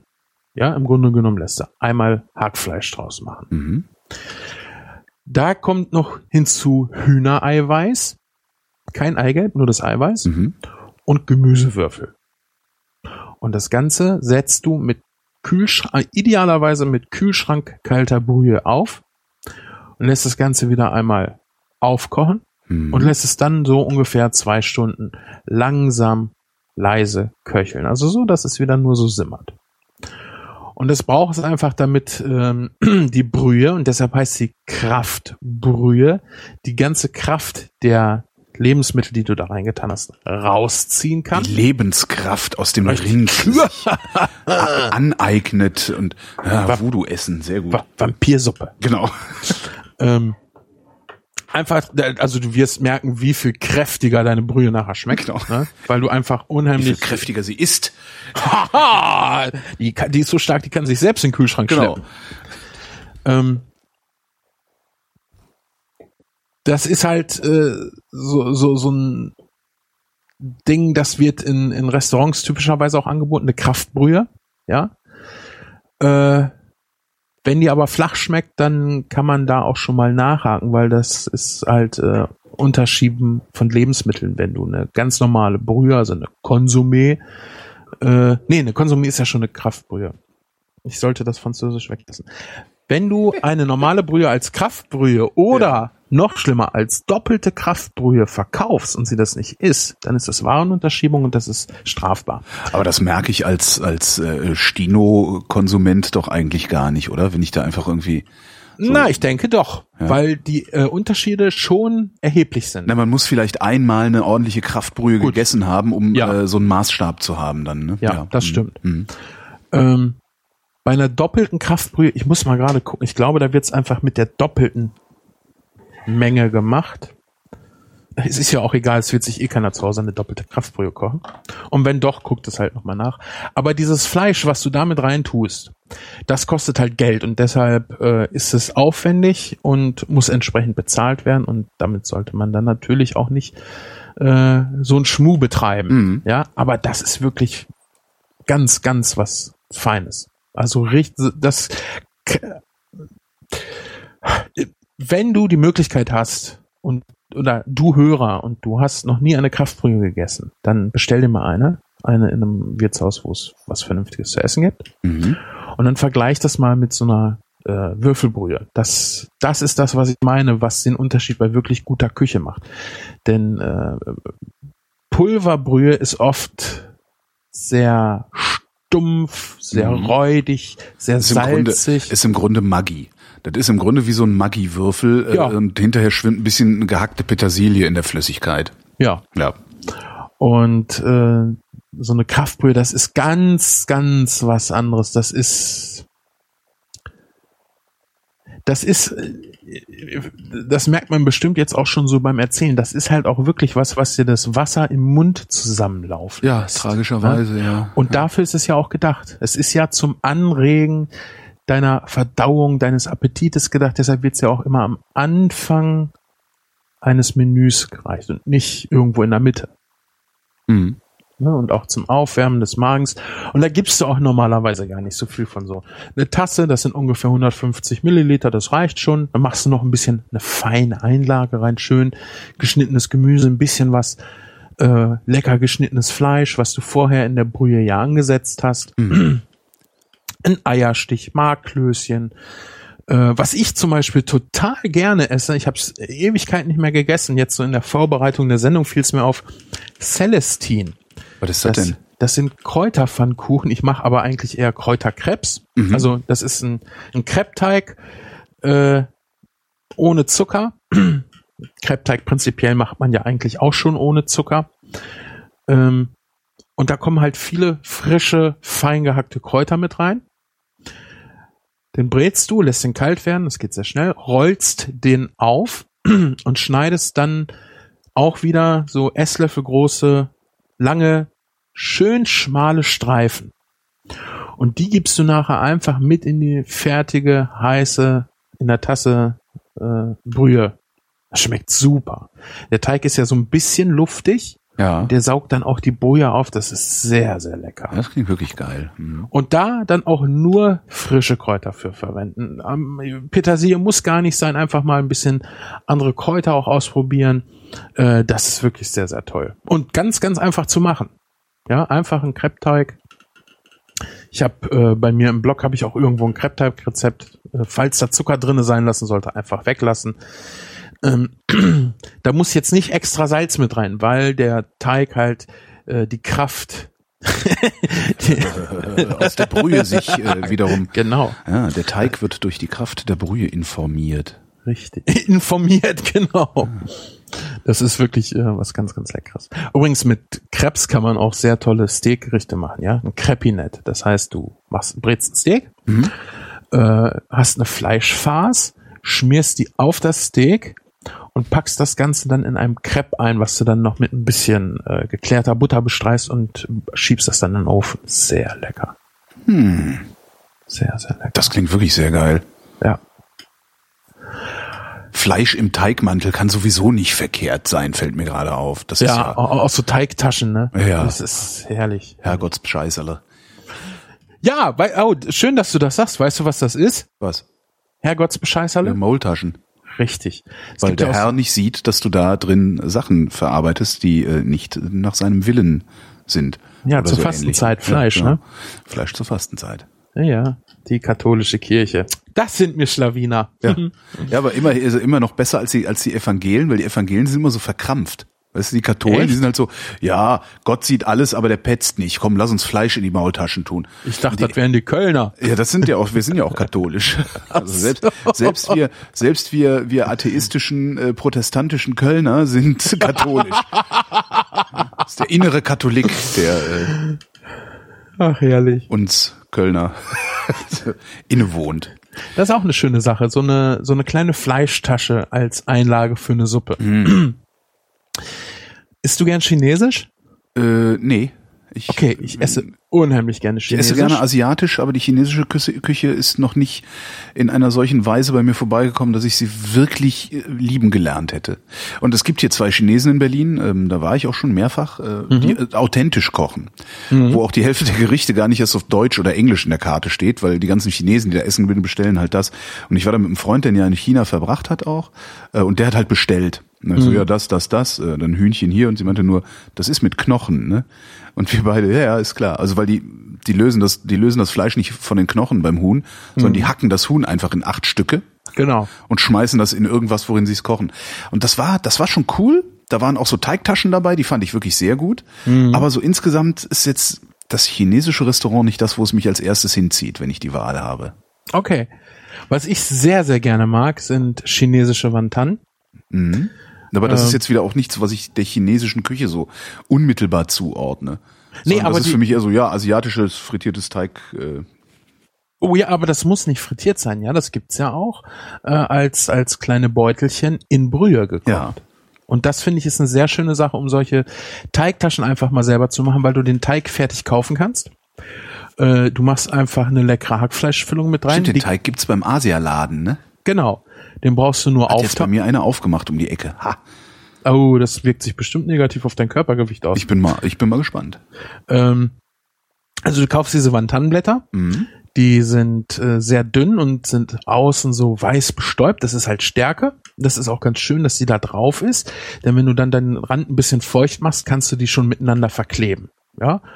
Das heißt, du legst äh, so ein Blatt vor dich, machst so ein ach, ja Haselnuss Haselnussgroßes Stück äh, äh, lecker Fleisch rein. Ganz faule nehmen einfach Thüringer Mett. Geht sehr gut. Kannst du ein bisschen Frühlingslauch mit reinmachen, ein bisschen frischen Ingwer, ein bisschen Knoblauch. Äh, was ich sehr gerne esse, ist halt irgendwie eine Garnelenmasse da drinne oder auch eine Hühnermasse da drinne. Einfach mal ein bisschen grob das Material durchhacken, ein bisschen ähm, würzen und äh, frische Kräuter oder ein bisschen Gemüse mit dran, ist immer ganz gut. So, das setzt du dann in die Mitte und faltest das Ganze zu einem Dreieck. Ja, also Spitze auf Spitze legen, den Rand ein bisschen nass machen, liegen lassen. Ganz wichtig ist äh, bei der Verarbeitung, die Blätter sollen nicht äh, vorher irgendwie antrocknen. Ja, dann musst du sie wieder ein bisschen feucht machen. Und du kannst die Blätter äh, auch wieder einfrieren. Ja, dafür aber äh, dann nicht erst noch lange irgendwo rumliegen lassen. Aha. Die werden ansonsten auch sehr schnell schlecht im Kühlschrank. Mhm. Und das Ganze legst du dann in die Suppe und lässt es nicht kochen, weil dann geht die äh, Tasche meist auf, sondern lässt es einfach ziehen und das reicht schon, das ist heiß genug. Ja, einfach wieder so, das ist ganz leicht Welt, das Ja. Wasser. Ja, der Teig, der ist ja erst, ist ja, wahrscheinlich ist der frisch. Äh, Ja, ja. Der ist, der wird ja vom Angucken schon gar. Ja. Genau. Ja. Und das ist äh, ein super leckeres Ding. Du kannst natürlich auch so, so Beutelchen machen, indem du in die Mitte was reinsetzt, dann alle vier Ecken hoch äh, schlägst und das Ganze so ein bisschen verdrehst. Ja. Ja, mache ich aber nicht so gerne, weil äh, ich das noch nicht raus habe, dass oben dies, wo der Beutel sich schließt, äh, so schön dünn ist wie der restliche Teig. Der wird ja gezwungenermaßen immer etwas dicker. Ja. Und da habe ich dann noch leichte Probleme mit. Aber das macht dann auch einfach die Übung. Das werde ich auch noch mal rauskriegen. Zumal ich äh, die Röllchen ja auch sehr gerne frittiert esse. Was auch sehr schön ist, du kannst äh, in die Mitte von Spitze zu Spitze einfach so, so eine ein, ein Stück äh, Fisch zum Beispiel auch äh, einrollen oder halt so ein bisschen eine Hackfleischmasse und rollst das Ganze dann auf. Ähm, so, das sieht dann nachher so ein bisschen aus wie so ein Croissant, weißt du, dass du eine Mhm, Spitze mhm. nachher noch siehst und legst das dann mit rein oder frittierst das auch sehr, sehr schön. Ein Hörnchen. Ja, quasi, genau. Ansonsten, was gibt's an Einlagen? Es gibt alles Mögliche. Erstmal das äh, mitgekochte Gemüse. Fleisch, Eierstich, Eierstich. Ja, Hm? Ei, genau. Was ist eigentlich Eierstich? Eierstich ist äh, Ei, Sahne, Muskat, ein bisschen Salz. Und ganz oft kenne ich das so und auch in der Gastronomie, dass du das dann in der Mikrowelle gast, weil das Mhm. geht sehr schön, sehr einfach, sehr schnell. Ähm, du kannst es auch im Wasserbad machen, aber äh, praktisch funktioniert es super in der Mikrowelle. Also eine der wenigen Sachen, wo ich wirklich sage, die Mikrowelle macht wirklich Sinn. Ja, klar, du kannst da drinnen Sachen heiß machen, wie gekochtes Gemüse, das geht auch.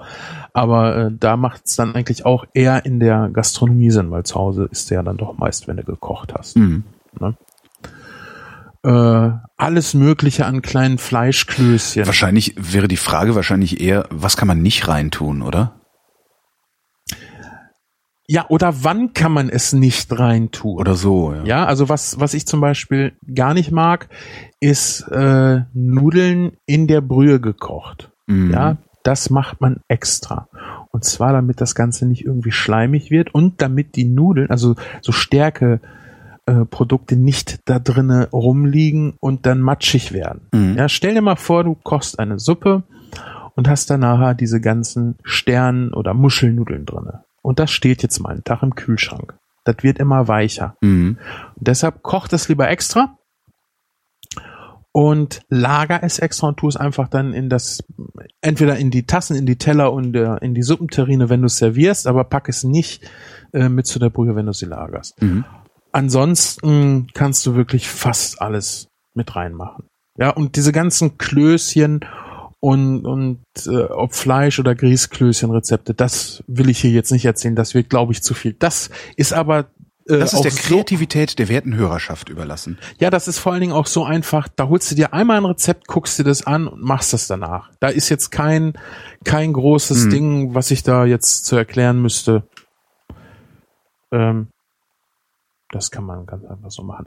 Ähm, vielleicht noch eine Sache. Ähm, es gibt ja auch noch äh, Suppen. Wir hatten ja vorhin die, äh, die Rahmsuppen, Mhm. die Gemüsesuppen, also die Suppen, die einfach nur mit Gemüse püriert werden. Die Püreesuppen, genau. Äh, die Rahmsuppen, das sind die, wo du Sahne mit zugibst. Hence the name, ja. Genau. Und dann haben wir noch die Brühen, also die klaren Suppen. Die haben wir jetzt hier abgehandelt. Und es gibt aber auch noch die Samtsuppen. Hast Samtsuppen. ja, hast du eine Vorstellung davon, was das sein Könnte könnte? das denn sein? Samtsuppe. Ähm, ähm, ähm. Nee. Wonach, Die, die sämigen haben wir schon. ja, Aber wir kriegen also eine kommt Seiden. auch nicht von sämig, es kommt von seidig. ja, ja, ein seidenweiches Süppchen. Aber wie macht man ein Süppchen seidenweich? Nee, du bist dran. Sahne ist hier auf jeden Fall auch ein Bestandteil. Mhm. Und damit es noch feiner wird, Eigelb. Das sind die legierten Suppen. Ähm, aber wie, also ich frage, ich versuche gerade mir vorzustellen, wie die Konsistenz dieser Suppe dann ist, weil also, Ja, samtig. also wirklich. zwischen sämig und flüssig. Nee, du, du redest jetzt über die Festigkeit der Suppe. Ja, ja, ja. Es ist nicht die Festigkeit der Suppe. Weißt du, Seide und Baumwolle sind gleich fest. ja, Aber Seide fühlt sich anders an. ja, Angenehmer, Also, weicher, es geht um- es geht- fein, es geht- feiner. ja. Es geht also ums Mundgefühl. Äh, Und stärker. natürlich auch um den Geschmack. Ne? Weil Eigelb gibt halt auch einen ordentlichen Geschmack. Mhm. Was ist denn das Problem, wenn wir mit Eigelb kochen? Was könnte da ein Problem sein? Im, äh, stockt? Nee, Genau. doch, es stockt, ne? Eigelb stockt auch, ja. Genau. Das äh, nutzt du ja auch, wenn du dein Rührei machst. Ja, oder mein äh, Omelette. Carbonara. Genau, genau. Und das wollen wir nicht. Weil wir wollen ja jetzt nicht, äh, äh, das gibt's übrigens auch so bei Brühen, dass du einfach ein Ei reinschlägst, ja, Mhm. und dann umrührst, während die Suppe heiß ist und dass das Ganze äh, wirklich bindet, ist auch eine sehr schöne Einlage, finde ich. Was du bei einer Legierung haben möchtest, ist halt, dass du äh, diese cremig weiche Textur hinbekommst, ohne dass da krüsseliges Eigelb drin rumschwimmt. Ja. Also darf die Suppe nicht mehr kochen. Das heißt, du kochst die Suppe. Ja, aber das, Suppe das stockt ja schon vorher, also das, das muss ja richtig runterkühlen. Also ich. Nee, nee, nee, nee, nee, das muss es gar nicht. Nee. Nein, nein, das muss es nicht. Du kochst die Suppe und äh, gibst anschließend deine Legierung hinzu. Das ist halt Sahne und Eigelb. Und rührst sie um Und dann darf sie halt nicht mehr kochen, weil wenn sie kochen würde, dann würde es stocken. Aber nur weil sie heiß ist, äh, passiert das nicht. Das ist zum Beispiel auch eine Sache, die du wunderbar benutzen kannst, um Soßen zu montieren. Mhm. Soßen montieren heißt, du möchtest da Luft unterheben, du möchtest, dass die voluminös wird, du möchtest, dass die schaumig wird. Und das willst du vor allen Dingen bei sehr kräftigen Soßen, damit die ähm, erstmal brauchst du dann weniger von der Flüssigkeit, weil das bisschen, was du drauf tust, so unheimlich viel Geschmack hast, dass du eigentlich mehr Volumen haben willst. Mhm. Ja, es sieht natürlich schicker aus. Ja, du kannst es äh, häufen. Ja, wie so äh, Schaum bei einem Milchkaffee, bei einem Ja. Latte Macchiato. Der ist ja auch, der, den kannst du ja auch stapeln quasi. Ja, ja, klar, gibt's ja oft genug, dass du so äh, ja, Schichtkaffee bekommst irgendwie. ne? Schaumstapler, auch eine schöne Schaumstapler Bezeichnung, ist sehr schön, ja. ne? ähm, Und das machst du zum Beispiel, indem du jetzt eine, nehmen wir mal eine Estragon-Soße, eine meiner Lieblingssoßen. Du hast also aus Geflügelbrühe und Estragon eine Soße gekocht, die ist komplett fertig. Jetzt nimmst du einen Teil davon, erhitzt den, nimmst den von der Flamme, gibst ein bisschen von der Legierung zu und pürierst das Ganze auf. So, dass es richtig, dass da richtig Luft runterkommt. Wunderbar, ist total toll. Darfst du aber dann auch nicht wieder aufkochen. Weil sonst gerinnt das. Hm. Und das gibt halt auch nicht nur, dass es halt erlaubt, Schaum unterzuheben, was ja auch bei Suppen ganz schön ist, Ja. ähm, sondern es gibt halt äh, auch diese, diesen, diesen vollmundigen Geschmack mit durch das Eigelb. Was du mit sowas auch sehr schön machen kannst, ist zum Beispiel ein, ein äh, Cappuccino oder ein Latte Macchiato. Latte Macchiato ist sogar noch besser. Im Glas, wenn du so ein bisschen ja, trendig ist es jetzt nicht mehr unbedingt, aber es ist, wenn du das zu Hause machst, ist es ein schöner Pfiff. Das kann man ruhig zu Hause mal Ja. machen. Und zwar nimmst du eine kräftige äh, braune Soße und gibst ein bisschen was davon in ein Glas. Und anschließend äh, gibst du eine etwas hellere Suppe drauf, ja. Langsam und vorsichtig, dass das beides sich nicht, wer weiß wie doll vermischt. Und obendrauf äh, gibst du einfach ein bisschen was von einer äh, montierten Soße oder Suppe. Ja, dass du richtig Schaum oben drauf hast. Mhm. Und dann kannst du so ein bisschen Kakaopulver drauf machen und hast du halt äh, eine Suppe im Glas. Das ist sehr schön, wenn du äh, zum Beispiel was mit einem Wildfleisch machst und dann mit hellen Pilzen, also unten vom Wildfleisch halt die Soße oder auch eine kräftige dunkle Suppe, obendrauf eine etwas hellere Pilzsuppe und dann den Schaum. Ähm, da passt auch der Kakao, der macht sich kaum bemerkbar, ja, aber er ist nicht fehl am Platz, weil du halt diese kräftige braune, so, äh, sagen wir mal, Suppe unten hast. Mhm. Ja. Und dann kannst du schön äh, eine Scheibe geröstetes Baguette mit dranlegen. Äh, das hat dann so ein bisschen den Flair von einem Keks. Ich habe das mal auf einer Gesellschaft, von der ich immer wieder gerne erzähle, weil es eine meiner tollsten Gesellschaften war, für die ich je gekocht habe. Mhm. Hab ich das gemacht, die habe ich beim äh, Vorgespräch gefragt, ja, wollt ihr klassisches Buffet oder wollt ihr so ein bisschen was mit, mit ein bisschen Pfiff oder so? Sagten sie, nee, wir wollen so ein bisschen was Pfiffiges, so dieses äh, alte, so das wollen wir nicht. Das ist ja auch eine kleine Gesellschaft. Ja, und dann habe ich so überlegt und habe dann gesagt, okay, dann machen wir die Suppe, machen wir ein Cappuccino draus. Ja. Ja. Und wir erzählen den Gästen aber nicht, was es gibt. Ja, und eine Dame hat's dann gleich zurückgehen lassen, sie wollte keinen Kaffee.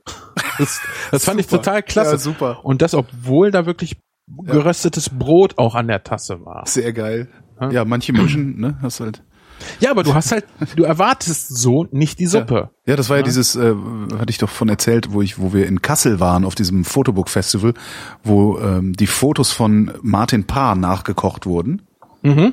Aber mh, das waren halt Speisen, die nur so aussahen wie das Zeug auf den Fotos von Martin Paar, war aber eigentlich was ganz anderes. Es gibt halt ein Foto von Martin Paar, ist ein bekannter äh, Fotograf, der die Schäbigkeit des Alltags eigentlich fotografiert. Mhm. Es gibt ein sehr bekanntes Foto von ihm, das ist eine Tasse Tee. Und die haben halt genau das gleiche Geschirr gefunden und haben darin auch äh, eine, eine, eine Suppe gekocht. Es war irgendwie, was war das? Irgendein Thai, irgendein Zitronengras, irgendwas Currysüppchen. Das genau die gleiche Farbe hatte wie dieser, dieser schon leicht angegraute Tee mit Milch, der in der Tasse auf dem Foto war. Und dann hat's halt immer so ein Menüheftchen mit dem Originalfoto von Martin Paar und hattest vor dir das Essen stehen, das genauso aussah, aber ganz anders geschmeckt hat wie das, was auf dem Foto ähm, geschmeckt haben muss. Mhm. So eine nette Idee. Cool. So eine nette Idee, so, so Erwartungen zu brechen, finde ich Ja. gut. Hm. Das habe ich zum Beispiel äh, auch, als, vor allen Dingen als ich in Bielefeld gearbeitet habe, immer wieder hervorgehoben. Die Beschreibung unserer Speisen halten wir knapp, Ja. äh, um immer die Erwartung der Speisekarte zu übertreffen. Ja, hast du ja mittlerweile, also in den, in den ganzen teuren Restaurants und in den Sterne-Dingern hast du das ja immer. Da hast du dann irgendwie stehen einfach nur vier Worte. Ja. So ein Gang besteht dann aus vier Worten. Ja. Kürbis, äh, Ingwer, Möhre. So. Ja, Und du genau. denkst, ah, ja, Kürbissüppchen kennen wir. Und dann kriegst du halt irgendwas völlig anderes, äh, wo dann Ja. vielleicht doch noch ein bisschen Reis dabei ist und da hast du dann auf einmal ein Ingwer-Sushi, Möhren, Kürbis oder so. Ja, hm? Ja, ja, genau. Er war äh, so, so Sachen, die du dir nicht bestellen könntest, wenn du sie dir nicht vorstellen könntest. Ja, ne? genau. So ein Blabla, ich, ich kann es mir jetzt auch gerade nicht Ja. aus den Fingern saugen. Dann sagt, nee, das esse ich nicht. Ne? Sondern dann einfach mal überraschen lassen. Und ich finde, das spielt ähm, auch die, das, das Kopfkino, was vorher beim Warten auf die Speise, was da eintritt. So, was könnte der gemacht haben? Ne? So, du Ja. überlegst so ein bisschen. Das finde ich, macht schon großen Reiz dabei aus. absolut, ja.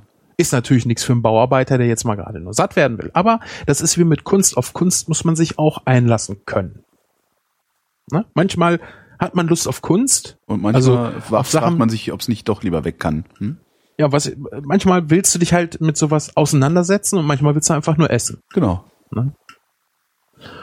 Und selig sind die, äh, die selbst dann, wenn sie einfach nur essen wollen, immer noch in der Lage sind, äh, die Kunst wahrzunehmen oder überhaupt ein künstlerisches Essen sich äh, zu besorgen. Ich kenne da ja so einige Leute, die kochen sich dann halt mal schnell was, weil die halt so, so, so geübt sind und so viel Zeit haben. Dann machen sie noch ein Foto davon, verbloggen das und kriegen hinterher auch noch über Google AdWords ein bisschen Kohle rein. Das ist eigentlich ganz praktisch. Okay, nicht schlecht. Ja, Foodblogging halt, ne? Ja. Ich habe das Gefühl, äh, die Suppe ist gekocht, äh, der Eintopf ist gelöffelt. Ja, fast. Wir Ja, haben, fast. also ein- eine Sache möchte ich gerade, oder wir haben Ja. noch ein ganz bisschen was. Ähm, du hast mich ja vorhin gefragt, was ist der Unterschied zwischen Brühe und Eintopf? Ja. So, und jetzt äh, haben wir das auch nochmal ganz äh, klar. Die, in der Brühe ist nichts drinne. Ja, wir haben alles rausgenommen. Mhm. Wir schmeißen viel davon weg. Die Knochen schmeißen wir weg. Die kannst du halt auch nicht pürieren. Mhm. Ähm, die Schalen schmeißen wir weg, bla bla bla. Das gerade auch beim Klären, das Hackfleisch kannst du halt auch nur wegtun, da kannst du auch nichts mehr mitmachen. Das heißt, das ist schon äh, eine kostspielige Angelegenheit, je höher wir da gehen. Und bei einem Eintopf ist es vor allen Dingen auch so, dass es ein sehr günstiges Essen ist, wo wir eben nichts rausholen, es sei denn, es ist ein Knochen, den wir da mitgekocht haben. Ja, Mhm. normalerweise schmeißt du da nichts rein, was du nicht auch mit isst. Dann hatte ich, das fällt mir gerade ein, das hatte ich vorhin vergessen, dann nochmal zu erklären. Ich habe von einer gebräunten Zwiebelhälfte gesprochen. Ja. Das machst du vor allen Dingen auch bei einer Hühnerbrühe. Und zwar nimmst du eine Pfanne, im Idealfall deine Gusseisen, äh, deine schmiedeeiserne Pfanne, die du hast, Mhm.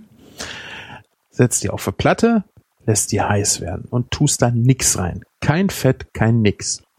Und dann kommt die Zwiebel, die du der Breite nach, das heißt doch die Breite nach, ne? Ich habe da Äh, immer der, die, ich weiß es gar nicht.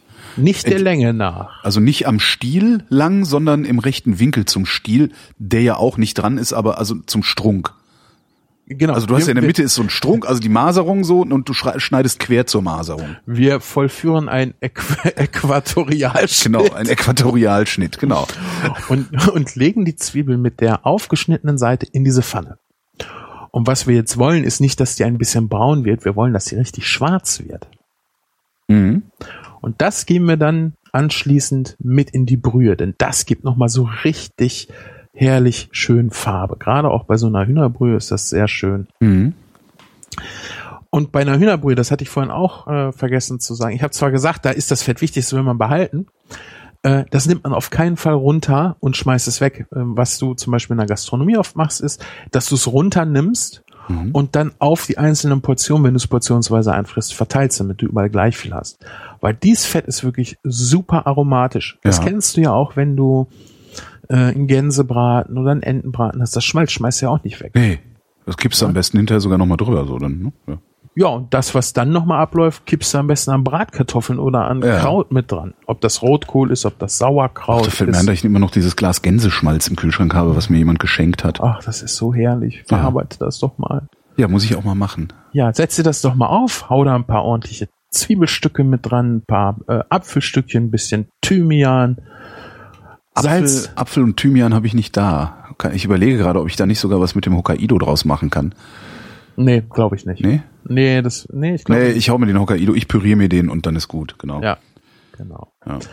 Und wir haben natürlich auch noch die Kaltschalen. Die Kaltschalen. Ja, die haben wir jetzt nämlich komplett vergessen, weil Ja. wir haben es ja Herbst, äh, fast nahezu Genau, Winter. dann, dann machen wir das einfach im Frühjahr, dann haben wir da noch was zu reden. Gut. Oder willst du jetzt noch Kaltschalen? Können wir auch machen. Also ich bin da. Nö, wir, wir, ja, wir können, also Kaltschalen sind halt äh, Suppen, die extra dafür konzipiert worden sind, kalt serviert zu werden. Also wenn du eine, Gazpacho.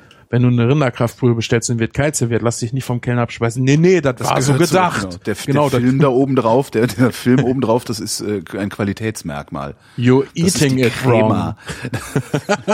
Kraftbrühencrema. Genau.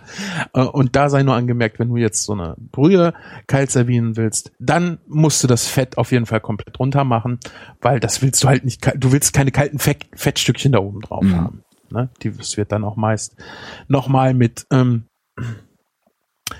Geleehaltigen Knochen angesetzt, einfach, dass äh, die Brühe durch das Gelee, was äh, durch die Gelatine, die in den Knochen war, die wir auskochen, dass sie dadurch bindet.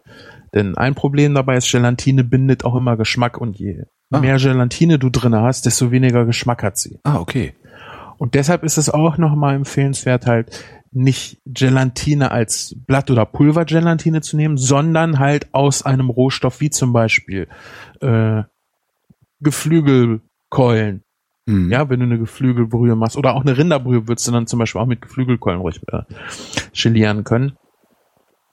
Ähm, das ist ganz wichtig, dass du da halt immer dran denkst. Und ich hatte versprochen, dass wir noch eine alltagstaugliche Brühe kurz besprechen. Ja. Und zwar mache ich sehr, sehr gerne Hühnerbrühe. Mhm. Und die koche ich dann einfach aus Beinen. Ja, das heißt, ich nehme Hühnerschenkel, setze die an, äh, koche das dann auch nur so, dass das Fleisch zart ist, also sich vom Knochen löst. Ja. Gebe da dann natürlich auch Gemüse ran. Und die Keulen nehme ich raus, lass die trocknen, also einfach, dass die, äh, die Feuchtigkeit verdampft und Mhm. die Haut nicht mehr so wabbelig ist. Und dann brate ich die einfach im, im Ofen. Äh, ein bisschen Öl mache ich drauf, ich würze das Ganze und dann habe ich dann ein komplettes Mittagessen von. Oder ich koche auch von den Keulen, weil niemand mag Hühnchenbrust im, im Hühnerfrikassee wirklich, weil das nämlich immer so dröge ist. Ja. Das Ganze besser kurz braten Ja. äh, das mache ich dann auch komplett aus Keulen und das ist sehr, sehr lecker. Und du hast halt dann einmal eine Brühe, die du für alles Mögliche nehmen kannst.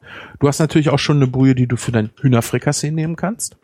Und du hast das Fleisch, was du nicht einfach nur als Einlage irgendwo isst, sondern du hast dann halt für zwei Tage im Grunde genommen schon vorgekocht. Und da nehme ich dann auch einfach das an Gemüse, was ich da habe. Lauchmöhren, Sellerie. Äh, irgendwas davon habe ich meist da. Äh, Lauch nicht, aber Zwiebeln, wie gesagt. Äh, Möhren auch, wegen der Kinder.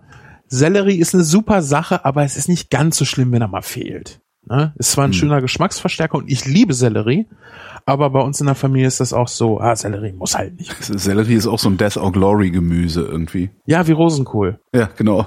Oh, Rosenkohl finde ich so geil. Ich auch. Und was ich auch noch sehr, sehr geil finde, was auch sehr oft bei Brühen ähm, ja empfohlen wird zu benutzen, ich kenne aber leider sehr wenige, die das machen, sind Petersilienwurzeln. Mhm. Hast du die schon mal gegessen? Ja, die sind sehr Oh. lecker. Sie sind sehr lecker, ist so, als wenn du zu einem Ferrari sagst, ja, ist ein Auto. Das, also, das ist das Gemüse. Und plötzlich waren die überall im Laden. Die gab's ewig nicht. Und Ja. pl- plötzlich gab's überall Petersilienwurzeln. Und das Schlimme an denen, die du im Laden kriegst, ist, die sind scheißen teuer und super klein. Ja. Und wenn du auf dem Markt kriegst, kriegst Das du welche riesige, ja, stimmt. in der Größe von Baseballschlägern, Pastinaken genau. oder Rettichen. ja. Ja. Und das ist so ein tolles Gemüse. Und das mit einer Brühe oder wie ich es am liebsten esse, mit Wildfleisch Mhm. und äh, die Petersilienwurzel schön mit ein bisschen Sahne, mit ein bisschen, äh, ein bisschen mehr Butter, äh, Salz und einer Prise Zucker als Püree. Das, ah, also das ist eine so göttliche Kombination. Wer kein Wild mag, kann auch einen richtig schönen Rinderbraten nehmen. Du brauchst halt was richtig kräftiges mit richtig viel Reststoffen. Und dazu dieses leicht süßliche, einzigartige Püree, was mit der kräftigsten Bratenspeise mithalten kann. Das ist ein Wahnsinn. Wenn du nur sowas kochst zu Weihnachten als Essen, die Leute küssen dir die Füße. Das ist, das ist, ja. Sven fehlen die Wörter. Ja, so, so sehr wie ich Bohnenkraut verabscheue, aber Petersilienwurzel, Wahnsinn. Und was ich auch so toll finde, weißt du, wenn du die schälst, oben am, am Stielansatz, die hat so eine leicht äh, lilane Farbe, das sieht so schick aus. Wir haben das in, in, in Berlin, als wir bei Ralf Stockmann und Claudia waren, haben wir Steak gemacht mhm. und haben dann da auch so äh, lila Möhren und sowas gehabt und Pastinake hatten wir, glaube ich, auch und Petersilienwurzel auch. Und das haben wir auch nur äh, geputzt, geschrubbt, mhm. gekocht, erst gekocht, dann gefittelt, mhm. weil es dann leichter zu schneiden ist und dann anschließend richtig schön in Butter mit ein bisschen Zucker langsam gebraten, ja eher geröstet. Mhm. Und dafür ist Petersilienwurzel auch so geil. Und dann dazu einfach diese ordentlich kräftiges Steak und ganz wichtig ist Soße dazu. Das ist also ein Traum und idealerweise nimmst du einen großen Teller, breitest das ganze Gemüse da drauf aus und legst oben drauf die Fleischscheiben, sodass sich jeder runternehmen kann und nicht auf zwei, drei Teller. Ein großer Teller. Die Leute müssen miteinander reden, wenn sie sagen, oh, ich möchte auch was, kann ich, reiß mal den ja. Teller oder so. So macht ihr dieses Jahr Weihnachten. So. Danke für die Aufmerksamkeit. Jetzt